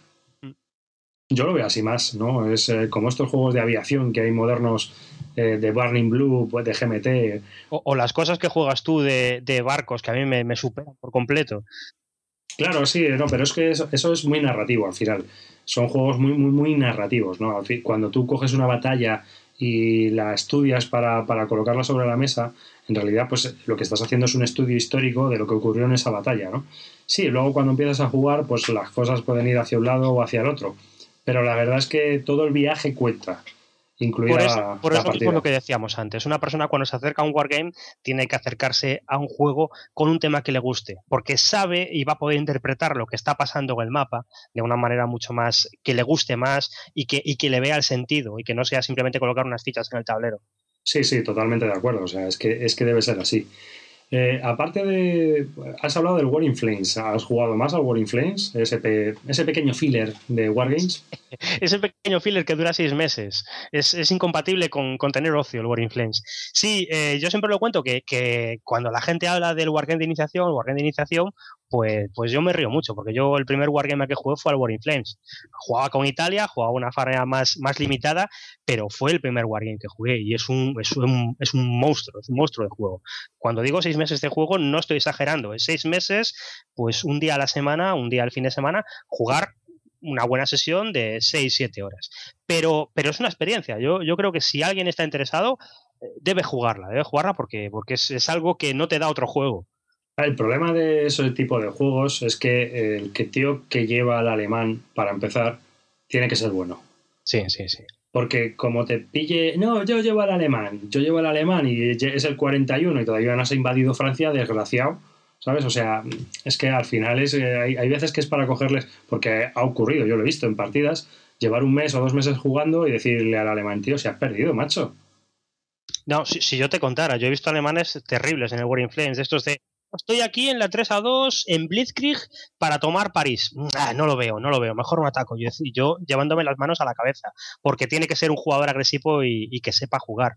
el, jugador con el que puede jugar novato pues es pues eh, Italia o, el americano que no hace gran parte no hace nada en gran parte de la guerra y puede estar viendo cómo, cómo funciona el juego ya, pero el americano luego tiene que construir lo inconstruible. O sea, luego tiene que construir lo inconstruible, pero se pasa, que esto, esto, es, esto es muy curioso de contar, ¿eh? igual se lo cuentas a la gente y, les parece extraño, pero es que el jugador que lleva al americano claro, como es la Segunda Guerra Mundial, no empieza en guerra. Entonces, durante mucho tiempo lo que está haciendo es jugar eh, opciones políticas de producir más, de intentar conducir para entrar antes en guerra eh, y, poder acelerar un poco el proceso de, producción. No está jugando la partida, está jugando a otra cosa. Sí, aparte de que el alemán tiene ese, ese reloj a la contra, porque cuando entre el americano, la cosa empieza a ir para atrás hacia a él, ya le, le van a empezar a frenar. Sí, sí. Eso es obvio. momento de, de, impasse. Porque ya eh, normalmente la hostia que vas a recibir en el norte de África te va a dejar tieso. Entonces, muchas veces ves al alemán corriendo por el norte de África o algún plan que tenga, simplemente esperando a, que no entren los americanos demasiado pronto en la guerra, porque en cuanto entren los americanos, aquello ya es una máquina imparable de construir unidades y entonces, pues ya obviamente lo único que puede hacer es mantener los puntos de victoria y sigues jugando. Y, es curioso también de decir esto, que tú estás jugando una partida en la que sabes que te van a estar, pues eso, otras 6-7 horas de la sesión del juego de hoy, pues va a llegar el americano y te va a estar pegando, pegando, pegando. Tú lo que vas a estar jugando es por pequeñas victorias que van retrasando el, proceso de, que, te conquisten. Porque War Influence en el fondo representa bastante bien lo que es la, la Segunda Guerra Mundial, pero a un nivel, a un nivel muy detallista y tan detallista. ¿Tú has visto esa famosa foto del club sueco noruego? Es, es, de por allí, del norte de Europa, donde lo tienen pegado en la pared y las unidades las tienen en imanes. Nosotros nos planteamos hacer eso. Intentamos sondear la posibilidad de cuánto nos costaría colocarlo en una pared y era, era imposible. Pero estamos hablando pues de un mural de 4 metros por 2 por lo menos, eh, de tableros y había ahí imanes, yo me acuerdo de aquella foto, pues que la tendría que buscar, ¿no? Para colocarla en... Yo sé de la que estás hablando, porque la, vimos una y otra vez y nos pensamos, estuvimos planteando cómo se podía hacer eso y cómo se podían apilar las fichas con imanes para que no para que no se repalieran entre ellas. Bueno, ahora hay una cosa más fácil, ¿no? Porque hay, venden un papel que es imán de nevera, lo metes en la impresora, lo mandas a imprimir y ya te sale, eh, solo lo tendrías que recortar. Ya es un imán. No sé si lo has visto. Sí, sí, sí, sí, sí. He trabajado con eso. Pues, pues eh, la verdad es que es, es, muy curioso. Eh, claro, War Influence no es para todos los públicos, ni es un wargame que, en el que te puedas meter eh, fácilmente. Tienes que meterte con un grupo que, ya esté jugando a estas cosas. Pero, pero es toda una experiencia, si puedes dedicarle tiempo. Yo, yo ahora, a día de hoy, no, no jugaría a un War Influence. Hombre, yo, teniendo alternativas más cortas, como por ejemplo el Europa Engulfed, que es de bloques y es bastante más ligero, y en tres o cuatro días te has hecho lo mismo más o menos, pues chico, mm, ¿qué quieres que te diga? Eh, lo que pasa es que es lo que decíamos, era, era, era otro rollo, era una experiencia de juego, era ir allí seis, siete horas y, jugar, eh, pues eh, estar con los amigos, hablar con ellos, ver qué tal estaba, qué tal estaba todo y estabas de conversación mientras se estaba jugando la partida por el medio. era otro mundo. Sí, pero al final es que algo más simple es quizás ya hasta más histórico, más narrativo y más llamativo. Sí, hay muchas quejas con respecto al War Influence. Y la verdad es que algunas empiezan, después de haberlo jugado mucho, empiezan a tener razón, de que realmente eh, tiene sus cosas, tiene sus dejes, como, como todos los juegos. Nosotros también jugamos a la versión de la Primera Guerra Mundial, que se jugaba más brevemente, se jugaba en, en un mes, en cuatro sesiones, el Fatal Alliances y que era lo mismo, pero claro, como todo buen juego de la Primera Guerra Mundial, pues tienes que contar con que los frentes no se van a mover y que aquello va a ser un aburrimiento. Sí, es, lo que tiene una simulación de la Primera Guerra Mundial. madre mía, es que lo estoy pensando y eso tiene que ser matador también. Sí, sí, sí, sí. Se juega menos, se juegan cuatro sesiones. Y a mí me resulta divertido. Pero claro, el, gran problema que tiene ese juego es que, bueno, ya, ya, simplemente es el hecho de que apilas tres fichas, pero solo pueden atacar dos. Entonces, todo el juego va a atender a la defensa. Eso ya, ya, lo cambia todo. Madre mía. Entonces tú a lo que juegas es a otras cosas, pues juegas a la batalla naval entre el alemán y el, inglés, eh, ver qué pasa con el otomano eh, y, poco más. Eh, estás el frente del oeste que se mueve un poquito más. Es, es divertido. A mí yo la última vez lo, lo, jugamos, lo montamos ahora dos años otra vez y lo jugamos dos personas y lo acabamos dejando porque para dos personas se, se acaba haciendo muy pesado. Pero la verdad es que es que bueno, condensa un poco, poco todo lo que es eso. Luego de juegos de ese estilo, al Europa en Golfen no he jugado, pero sí he jugado al Total Krieg hace, hace un año o así y, no, estaba, no estaba mal, no estaba mal. Tenía algún problema, pero, pero ese juego no estaba mal y, llegaba, llegaba a simular un poco todo lo que es la Segunda Guerra Mundial, que es algo muy, muy grande para, para un juego. ¿Pero has jugado a la nueva versión o a la antigua? Yo creo que era la nueva. A la antigua la vi en su día, jugué a la nueva. Tiene un problema, que es lo que yo le, lo que yo comentaba hace poco con, algunas personas, que es que eh, el juego abstrae lo que es eh, los combates aéreos y los combates navales. Entonces, en el momento en que Francia cae, el que lleva al, al inglés no tiene nada que hacer porque lo de África se mueve en un minuto y realmente mientras está habiendo todos los ataques en Rusia, el pobre hombre este, pues no hay batalla de Inglaterra, no, no hay batalla naval, es, es, muy pobre en ese sentido. Hombre, yo es que creo que es un juego para dos jugadores. Mm. Total Air um, simplifica tanto y abstrae tanto que yo creo que está dirigido, es como el, el European Gulf, el European Gulf más de... O sea, uno puede llevar aliados, Alemania y a los rusos es hmm. eh, como mucho tres jugadores, ¿me entiendes? Porque es que si no es absurdo. Y sí, nosotros la vez que lo jugamos creo que jugábamos cuatro y, era un error. Bueno, el alemán repartió entre dos, creo. Y, era un poco aburrido, lo que te digo, el, inglés se comía bastante los mocos durante la partida. Claro, pero eso te pasa en casi todos los juegos que son más cortos porque es que hay que simplificar una barbaridad. Tú imagínate, y, y estoy hablando también del Eurofront y todos estos juegos que son de bloques de, Columbia Games, pero son monstruitos, porque también duran una semana más o menos la, de duración eh, eh, lo que es toda la guerra, ¿no? De todas formas, el Total Air no sé si lo sabes tú, es una mm, simplificación de otro mucho más grande, que es uno de los competidores del War in Flames, el ETO. El ETO, el ETO nunca llega a jugar. European Theaters of Operation. No, de hecho yo me acuerdo de, de que el Krieg tiene bastantes años, porque ya había una versión hace muchos años. Incluso el diseñador de Total Aircraft tiene una página en internet, no sé si la has visto, donde habla de la creación de wargames y cosas así. Es una. Para tú que te gustan las notas de diseñador, deberías pasarte, buscar el nombre del diseñador en internet y echarle un vistazo, ¿eh? porque merece bastante la pena. La verdad es que tiene hasta un libro sobre cómo desarrollar wargames y todo eso. Creo que lo tiene disponible online para descarga gratuita y echarle un ojo. Si la página sigue vigente, si no, no lo sé. Pero ya se me ha ocurrido y digo, bueno, te lo voy a comentar para que lo sepas. Así que tú fíjate. Y aparte de esos monstruitos gigantescos como el War in Flames y demás, eh, aunque te voy a hacer una pregunta, ¿a eso jugarías ahora? ¿Tú ahora te meterías en un War in Flames? No, de ninguna manera. Eh, ahora tengo novia.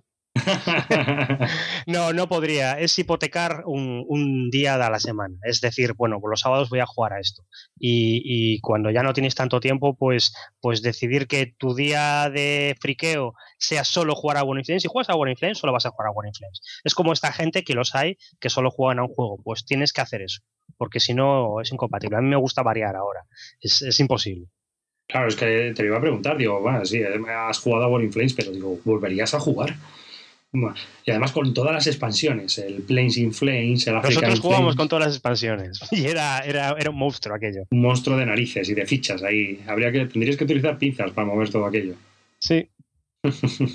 y aparte de, estos clásicos, ¿alguno más así desreseñable que digas, este, este es la traca? ¿En el campo de los Wargames? O en cualquier campo. Pues, eh, pues en el campo de los Wargames, otra cosa de la que de la que descubrí el año pasado, gracias a mi grupo de Wargames, es el, el, SCS, el sistema de, de Standard Combat Series. Uy, espera, estoy, igual la estoy metiendo. ¿Ese es el sencillo o es el complicado? Creo que es sencillo. Es el SCS, vale. Es que luego está el OCS que es mucho más complicado. Bueno, pues el SCS es una especie de, sistema de juego que, vale para múltiples juegos, pues a juegos de, la Primera Guerra Mundial, de la Segunda, de diferentes conflictos. Y que se basa en darle una vuelta de tuerca a, lo de, a lo de Ex Counter, a lo de mover y, y, y, y, mueven todas las fichas de un bando y mueven todas las fichas del otro bando. La idea básica es que te mueves normalmente, pero además hay algunas unidades que, que tienen un movimiento adicional. Y eso le da muchísima versatilidad al juego, porque ya no es como los juegos antiguos de, de Wargames de hacer un bloque y un bloque, porque lo que va a hacer el oponente, si es listo, es eh, atacarte en un bloque eh, romperte, hacerte una brecha y luego con el segundo movimiento que tienen estas fichas, colársete hasta la cocina y, romperlo todo. Y, con esa regla y una regla de suministro que hace que, el suministro vaya por carretera mucho más rápido que por el resto de sitios, pues hace un sistema muy rápido, muy móvil y muy adecuado para jugar eh, la Segunda Guerra Mundial o guerras eh, modernas o, guerras eh, que son rápidas, en las que influye mucho el control de carreteras, el control de, puntos estratégicos. Por ejemplo, el que yo recomiendo para empezar, que es el que jugué yo para empezar, es el, de la guerra del Yom Kippur, que además se puede conseguir bastante barato en, algunas tiendas y que, que es un, señor juego. Es la guerra de, árabes, de, los egipcios contra israelíes y aquel, aquello es un desierto, un sitio donde corren los tanques y, es una gozada de juego. Y no demasiado largo, además. Esa es la guerra en la que los dos bandos dices, dicen que ganaron. Efectivamente. Los, los, israelíes dicen que ganaron ellos y los egipcios dicen que ganaron ellos. Yo estuve en Egipto, en el Museo del Yom Kippur. Me pasé por allí, me di un paseo, que tienen ahí los MiGs en pedestales y los tanques y esas cosas. Y hay hasta Shermans. Pues tú fíjate, en el año 73, estamos hablando de tanques de la Segunda Guerra Mundial, y luego la Ciudadela tenían un mapa de el, mapa de operacional de la guerra. Y está allí todo dibujado, ¿sabes? Con cuadrados, eh, unidades escritas. Eh, muy, muy, muy, muy curioso. Porque... el, mapa del juego, aparte, es muy detallista. ¿eh? Viene los nombres de las carreteras. Yo me las, me las voy conociendo, incluso. La verdad es que fue la, el último, la última gran guerra entre árabes y israelíes eh, es cuando los israelíes decidieron un poco bajar el ritmo, porque realmente sí que los árabes les dieron un poco pal pelo después de la guerra de los seis días, ¿no? Hmm.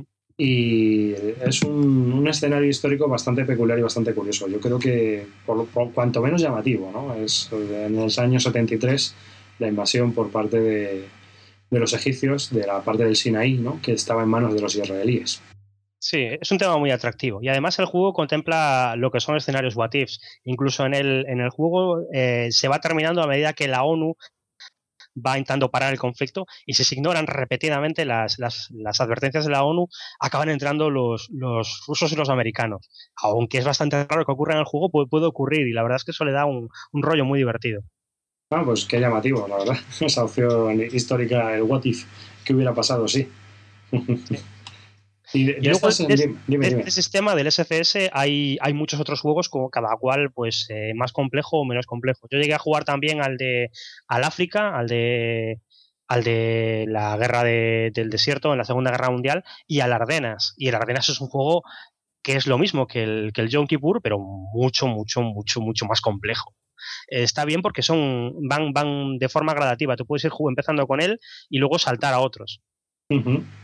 Sí, sí, no, yo estoy viendo aquí la lista, que hasta ahora hay 18 juegos, eh, uno de ellos todavía en P500, en preorden.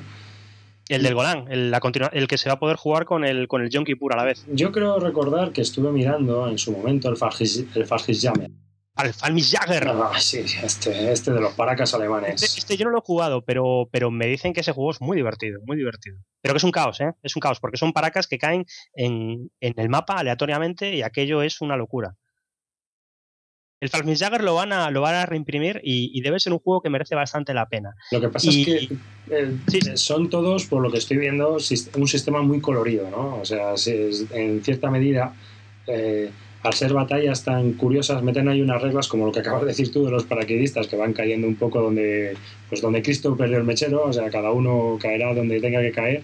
Y tú son reglas muy coloridas. Por ejemplo, en Yom Kippur hay, hay un una serie de reglamentos muy curiosos eh, pues eh, para representar el hecho de que pues por ejemplo que los tanques eh, israelíes los pillaron por sorpresa o por ejemplo que los israelíes ocultaban puentes debajo de dunas para cruzar el canal de Suez en el momento que hacen la ofensiva pero que el, el jugador egipcio no puede usarlos, la verdad es que está lleno de reglas muy peculiares.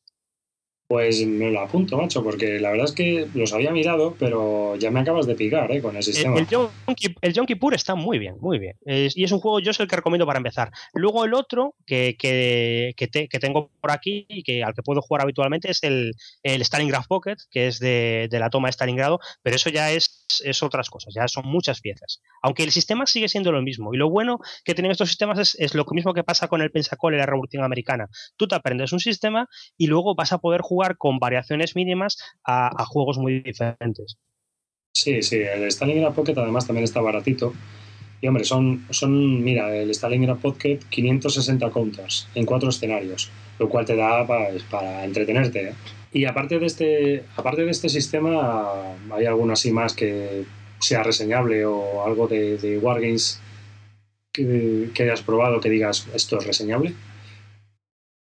No, luego he jugado también a, las cosas más o menos que, van saliendo en los últimos años. Con los Wargames pasa una cosa muy, muy curiosa, que es que cuando yo empecé o cuando empecé jugando al WIF, bueno, voy a aparecer aquí el, gran experto en Wargames y, ni de broma. Yo juego habitualmente a Wargames y, me dejo que me enseñen mucho, pero, pero no soy coleccionista de Wargames, ni, ni soy un Grognar, ni soy eh, un, fanático de ellos. Pero, pero, por ejemplo, una cosa que sí me pareció es que después de haber jugado durante mucho tiempo al WIF y a otros juegos antiguos, pues como el Ancient o el Panzer Blitz o cosas así. Después, al volver a jugar a estos juegos, ya mm, en plena época de los Eurogames, pues que había, con la llegada de GMT y con todas estas editoriales, se habían simplificado mucho el, aprender a jugar, los manuales, el, cómo jugar, y está el gran estallido de los juegos con, motor de cartas, que, realmente son, son un poco más llevaderos, que se pueden jugar en poco tiempo, y, bueno, y he jugado pues a, los clásicos que hay por aquí, pues un Happy King Charles, el Pass of Glory, todos estos juegos. Ah, te voy a preguntar por un Happy King Charles, ¿qué tal?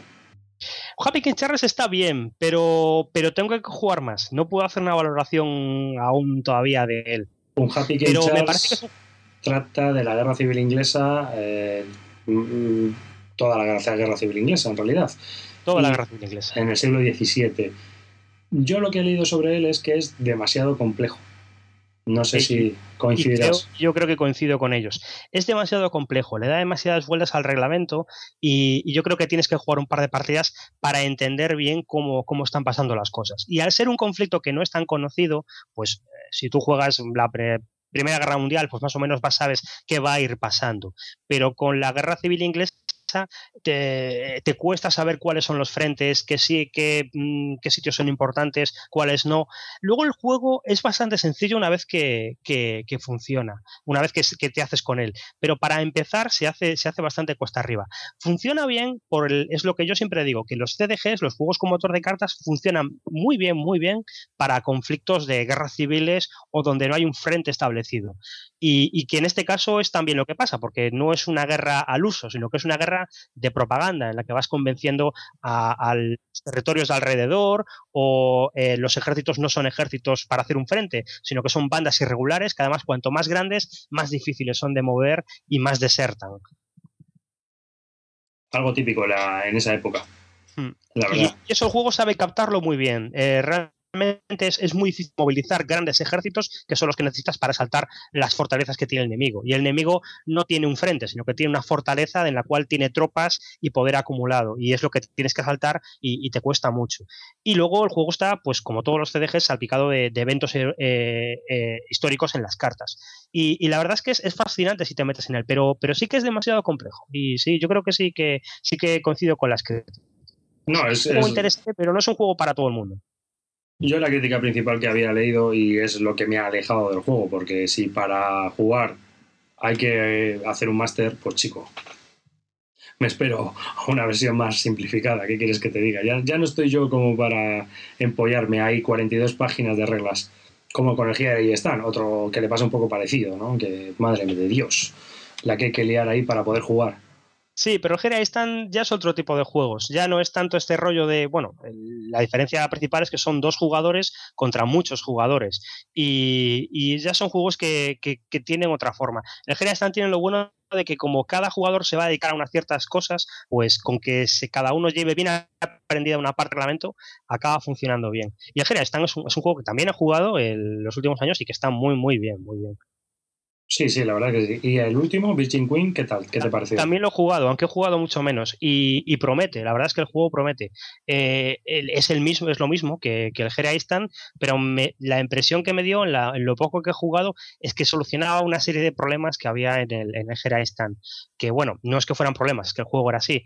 Eh, me refiero al hecho de que el jugador protestante y el jugador del Papa tenían una especie de minijuego en que iban eh, pues un poco al margen del resto de jugadores. Entonces tú podías ser el español y conquistarlo todo, pero de repente eh, le conquistabas a protestantes sitios y, pasaban a ser tuyos, pero seguían siendo protestantes y tú no podías hacer nada contra eso.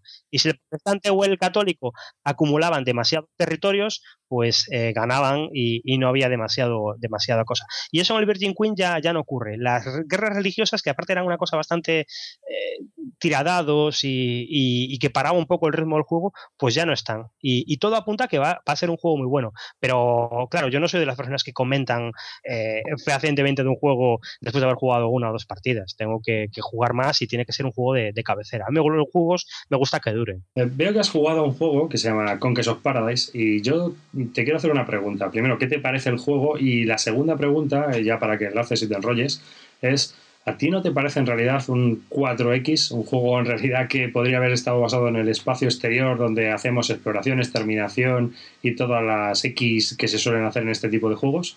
Es que es un 4X, pero, pero eh, en pequeñito, en pequeñito. Eh, yo lo comentaba, es un juego que, que, es uno de estos juegos que tienes que es, es fetiche. Eh, lo conseguí de casualidad en uno de estos intercambios masivos que se hacen de, de trades y, llegó a mis manos de repente el juego. Y, la verdad es que eh, el tema es atractivo y es muy simpático. Y luego el juego no para, acaba de ser, pues eso, lo que tú comentas, un 4X espacial, un juego de llega, partes de un punto, tienes que expandirte, explorar, eh, colonizar y acabar. Eh, con, los rivales. Lo que pasa, lo que tiene el juego es que es un juego muy corto. Esto no es un, juego, pues lo que decíamos, comparándolo, no es un Twilight Imperium que te tiras toda una tarde jugando, sino que es un juego que acabas en dos horas y que aparte el juego se acaba antes de lo que tú crees. En el momento en que dices, pues ahora mm, voy a hacer esto y voy a atacar desde aquí y el turno que viene ya lo tengo todo hecho, pero no hay turno que viene, porque se acabó ya el juego antes. Si quieres hacer algo, lo tienes que hacer ya. Y, yo creo que, es un juego que, estuvo de saldo en GMT y es un juego bastante incomprendido. Ojalá, ojalá lo hubieran pulido más. Yo creo que ese juego, si lo, si lo sacara GMT ahora, eh, le metía más, mecánicas euro, un mapa montado, cubitos de colores en vez de, unos horrendos marcadores guargameros que tiene, y, y podía haber triunfado, podía haber triunfado. Yo creo que una de las cosas que le mata es el tema el tema. Eh, la expansión polinesia, chico, como que a la gente le... Claro, ese, es el problema de, que tengo yo, porque me gustan los temas raros. Pero, pero bueno. Ahora, como juego, es muy buen juego, ¿eh? Yo creo que es un 4X, un juego de exploración y desarrollo como la Copa un ciprés. Reducido, reducido, es un juego reducido. Tiene todo este rollo, solo que no hay tecnologías, por ejemplo. Hay una carta que robas y te da una ventaja y es al azar. Y para tener esa sensación de, 4X y, tenerla y ya, y se acabó, pues eso es, perfecto. Si no tienes tiempo, Sí, sí, no, a mí me pareció un juego, yo, yo cuando lo probé dije, joder, qué molón, y los combates los resuelve muy bien porque son muy equilibrados. Está, a mí me pareció un juego bastante, bastante interesante. ¿eh? Yo también te quería preguntar, porque veo aquí que has jugado, no sé si lo tendrás o no lo tendrás, será tuyo o no será tuyo, el que ve 1759, un juego de bloques de un wargame de Columbia Games. Sí, ese es un juego muy curioso. Es, es el primer juego de bloques, parece ser, del, del, año 79 o algo así. Y es el primero que, que hizo. Vete más atrás, vete más atrás. ¿Más atrás? Sí, de todas maneras no fue el primero. ¿eh? El primero fue Napoleón. ¿Fue Napoleón el, primero? Sí. Pues fíjate. Yo, yo contaba con que era ese el primero, fíjate. Pues el. Bueno, bueno, de todas formas es uno de los primeros que, hicieron. Pero el, de Napoleón también es de Colombia o es de otros tíos. Eh, ahora es de Colombia, pero vamos, esto en principio se publicó, pues. Mira, Napoleón, eh, que ve en 1759 se publicó. Ah, no, pues es verdad, llevaba razón, es anterior, tío. Fíjate, es que yo lo había visto en su día, porque estaba ahí eh, curioseando si, si era el primero o no. Vamos, yo me había dejado cortar el brazo, ¿eh? pensando que fue Napoleón el primero. Vamos a ver, estos, eh, antes este hombre, los de Columbia Games, estaban en Gamma 2 Games. Gamma 2, la caja que tengo yo del Quebec es de Gamma 2. Fíjate, pues tienes una caja rancia, rancia, ¿eh? Sí, sí, sí. No es de los primeros, primeras ediciones que hicieron, que eran más bonitas, que tenían eh, los, los, bloques grabados en vez de tener pegatinas, pero, pero es bastante antigua. Pues tener los bloques grabados tiene que estar bastante chanante. Sí, sí, sí. Los grababan y les ponían doraditos en, los grabados. La verdad es que yo he visto fotos por la BGG y tienen que ser muy, muy chulos. Pues Quebec 1759 es del 72 y Napoleón es del 74. Fíjate. Bueno, pues el, el, Quebec es un juego muy curioso porque es, eh, eh, es otro juego que, como igual que te contaba con el Conquest of Paradise, es un juego eh, casi fetiche, que me tocó de casualidad y que al final acabas cogiendo cariño a estos juegos y al final no puedo contarme con más porque al final no voy a poder deshacerme de ellos y, voy a tener que hacer algo pero Quebec es un wargame de bloques con la idea de, de, juegos de bloques de Columbia que, mm, pero muy simplificada, muy simplificada, muy simplificada, en el sentido de que realmente lo que hace es representar una batalla y es una batalla muy sencilla, con dos bandos muy asimétricos, el francés está con muy pocas tropas, pero tiene la ventaja defensiva de que los otros tienen que cruzar un río. Y el juego es que no tiene prácticamente nada. Yo es un juego que guardo no para jugar con gente, no para jugar con guargameros, porque es demasiado eh, sencillo. Una vez que has jugado un par de partidas, ya ves por dónde va la cosa. Eh, realmente te lo juegas en, en un momento. El, si vas a conseguir la victoria o no, en ver si puedes cruzar el río o si puedes engañar al contrario para que, para que, lo, para que cruce mal y se estampe contra las tropas francesas, pero para enseñar a una persona qué es un wargame o para enseñarle a un chaval eh, cómo funciona un, un wargame es perfecto, porque intenta captar perfectamente lo que ocurrió en una batalla y lo consigue. O sea, si tú eres el inglés, tienes muchas tropas, pero es un lío cruzarlas al otro lado del río. Y si eres el francés, estás muy fastidiado por, porque, porque no tienes tropas, ni suministros, ni puedes defenderte de todo lo que te viene delante. Y es un juego muy simplificado, muy simplificado. Es, es casi minimalista, podríamos decir. Pero sigue siendo la misma idea de los juegos de bloques, pero, pero, pero a un grado muy simple. Tiene una duración de una hora, que yo creo que hasta hay veces que no, no llegas a la hora.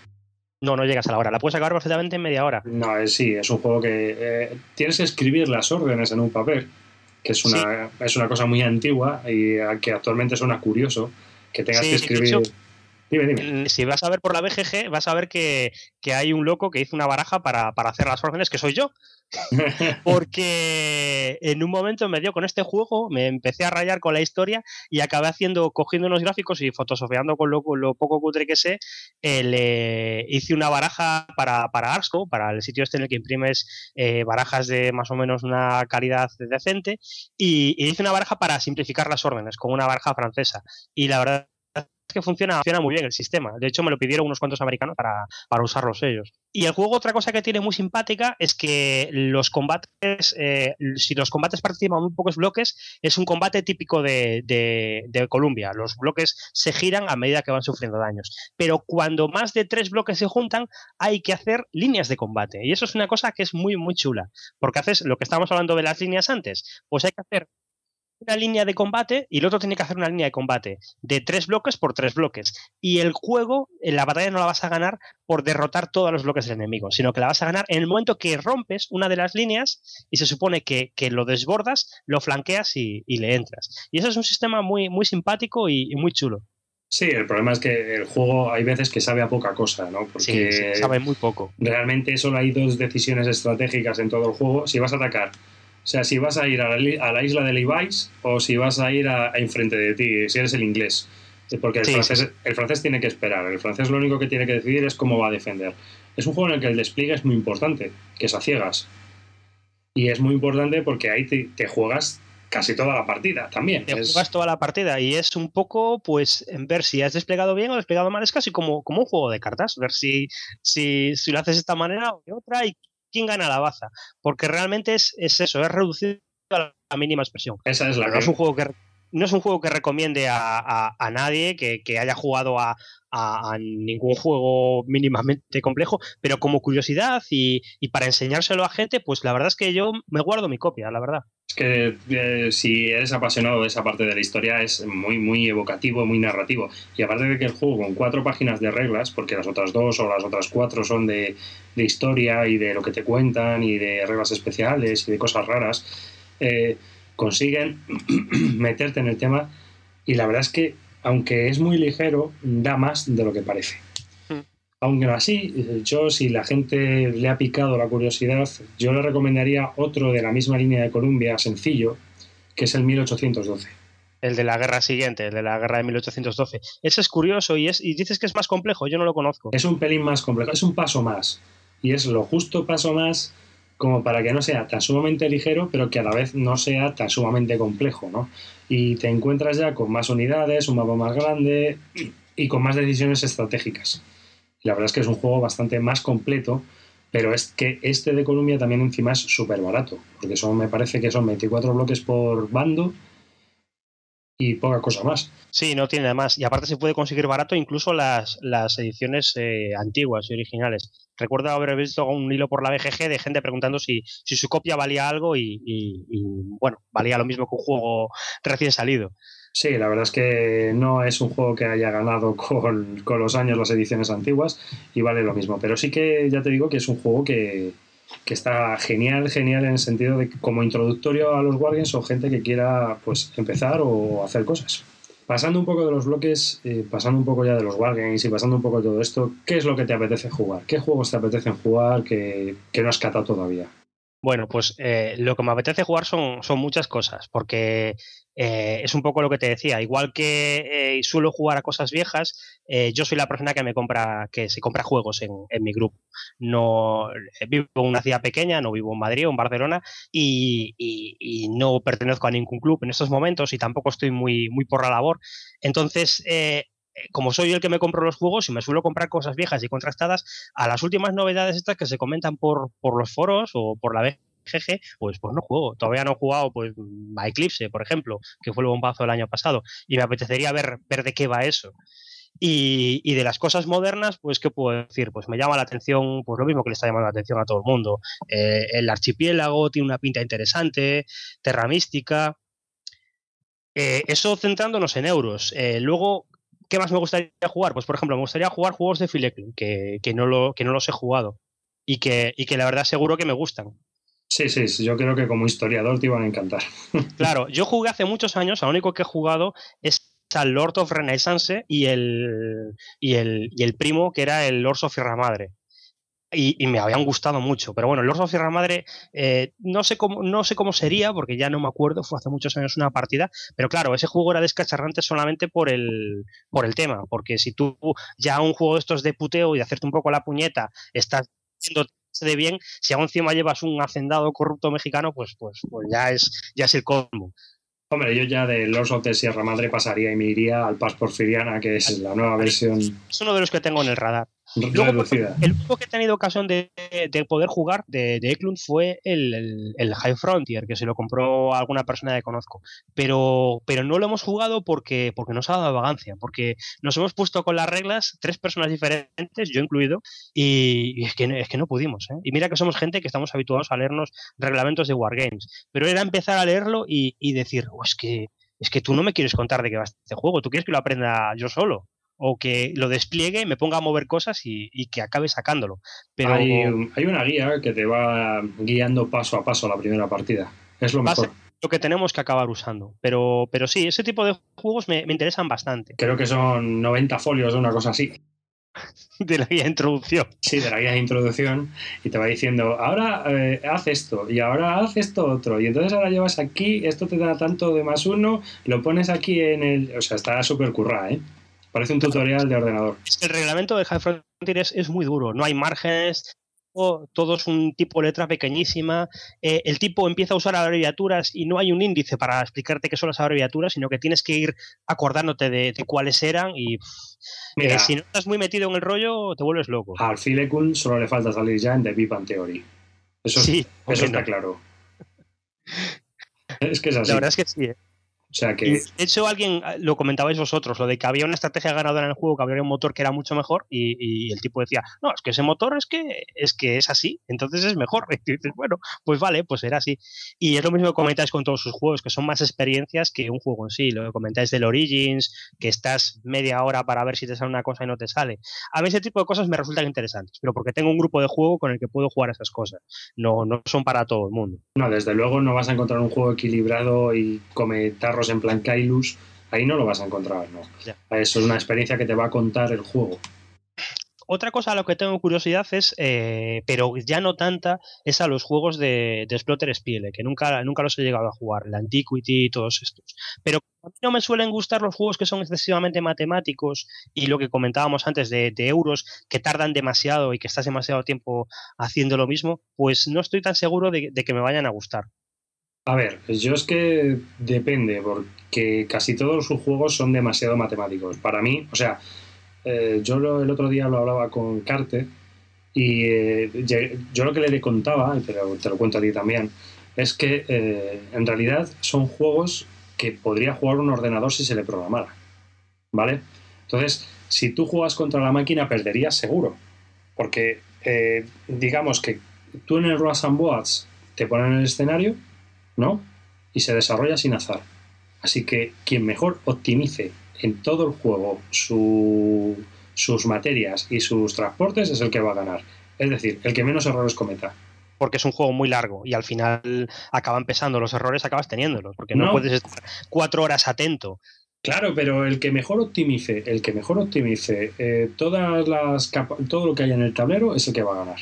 Entonces, eh, esa, esa, persona va a ser la que resuelva el puzzle y la que menos errores tenga, obviamente no depende de, nada del azar, ¿no? O sea, están tan sumamente abandonados, son tan, no sé, siguen tanto las leyes que es que a veces son demasiado constrictivos para mi gusto.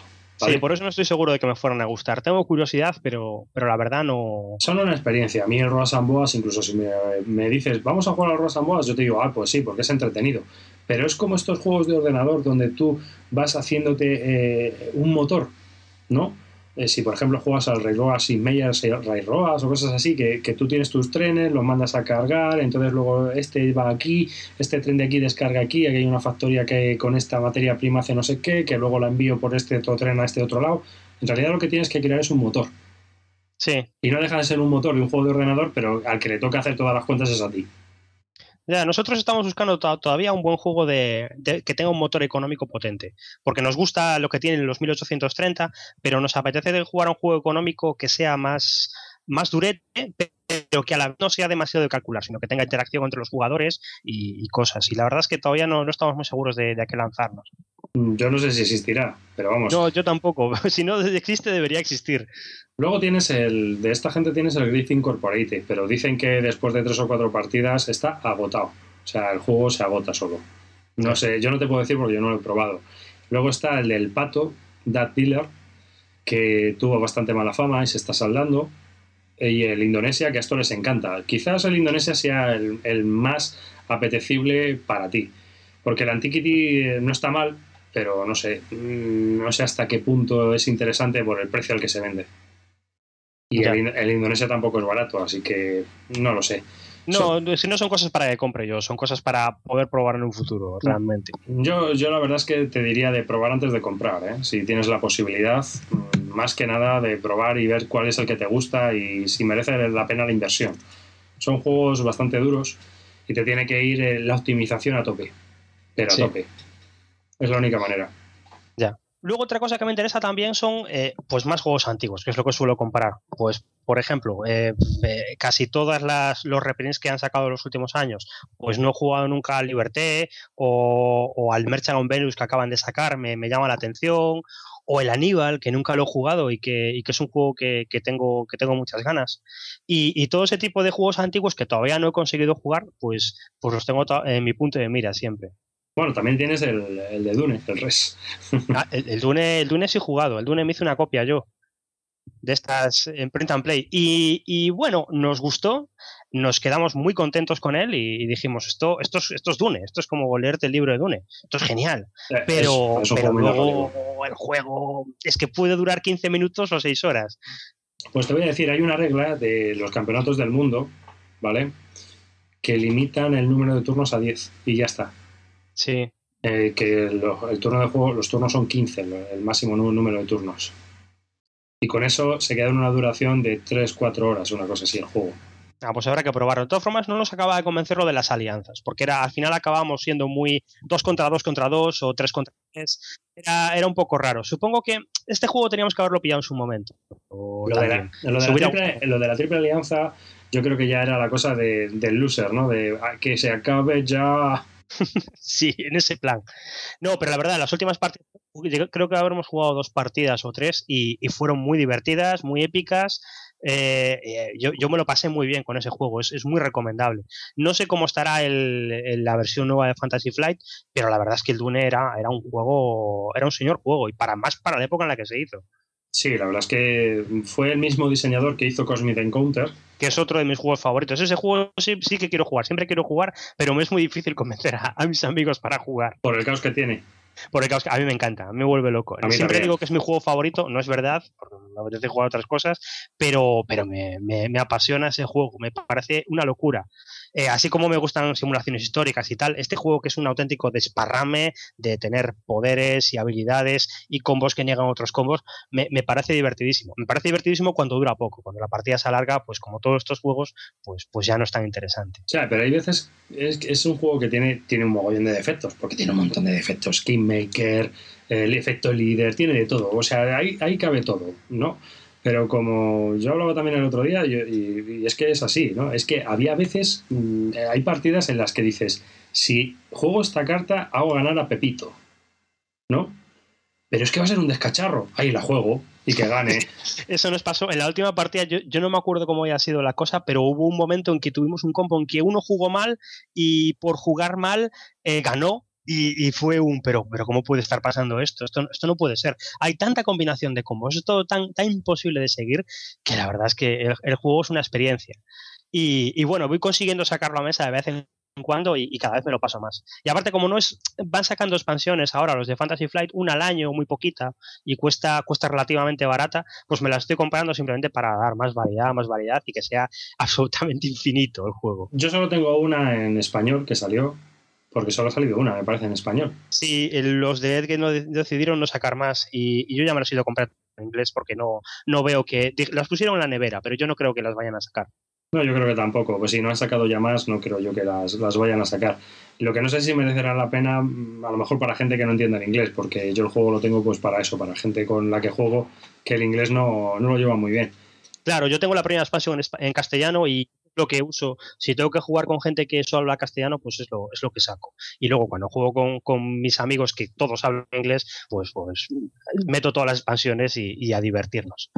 Y luego, eh, o otra cosa que, me apetece jugar y que es una cosa muy curiosa, igual os pasa a vosotros también, es que hay veces que ya no sé en qué momento me apetece jugar a un juego por el juego en sí o me apetece jugar a un juego para, para a base de, leer del tema, hacer, hacer un programa. Me pasa con algunos juegos que no es, ya no sé en qué momento está la frontera de, lo que me apetece jugarlo o lo que me apetece eh, montar un programa de, del notas el diseñador con, con él. Pues por ejemplo, pasa con el Far Anexe, porque siempre estoy pensando en hacer un programa sobre los vikingos, o el Pax Porfiriana que comentábamos antes, o sigo buscando, algún día tengo que comprar un juego sobre Gettysburg, porque es lo que he leído y es lo que me está llamando. Ese tipo de cosas son, son muy curiosas. Ya, sí, a nosotros también nos pasa, un poco quizás en menor medida, porque últimamente estamos hablando de lo que jugamos y no al revés. No sé si me entiendes. Es decir, mm, eh, lo hacemos al, al, inverso ahora, ¿no? Estamos jugando y de lo que hemos jugado hablamos. Y antes a lo mejor decía, vamos a jugar a este juego y luego hablamos de él en el podcast. Entonces, suele pasar, pero con las novedades. A nosotros nos pasa más con las novedades. Por ejemplo, el Solking o el Aeroplanes. es un juego que queríamos que viera a mesa pues, para poder hacer una grabación y, poder ponerlo en, la página web. Ese tipo de cosas empiezan a, empiezan a pasar. Cuando estás haciendo contenido, pues, pues es lo que tiene. Te debes a la audiencia, ya te debes a la audiencia, ya no eres tú solo.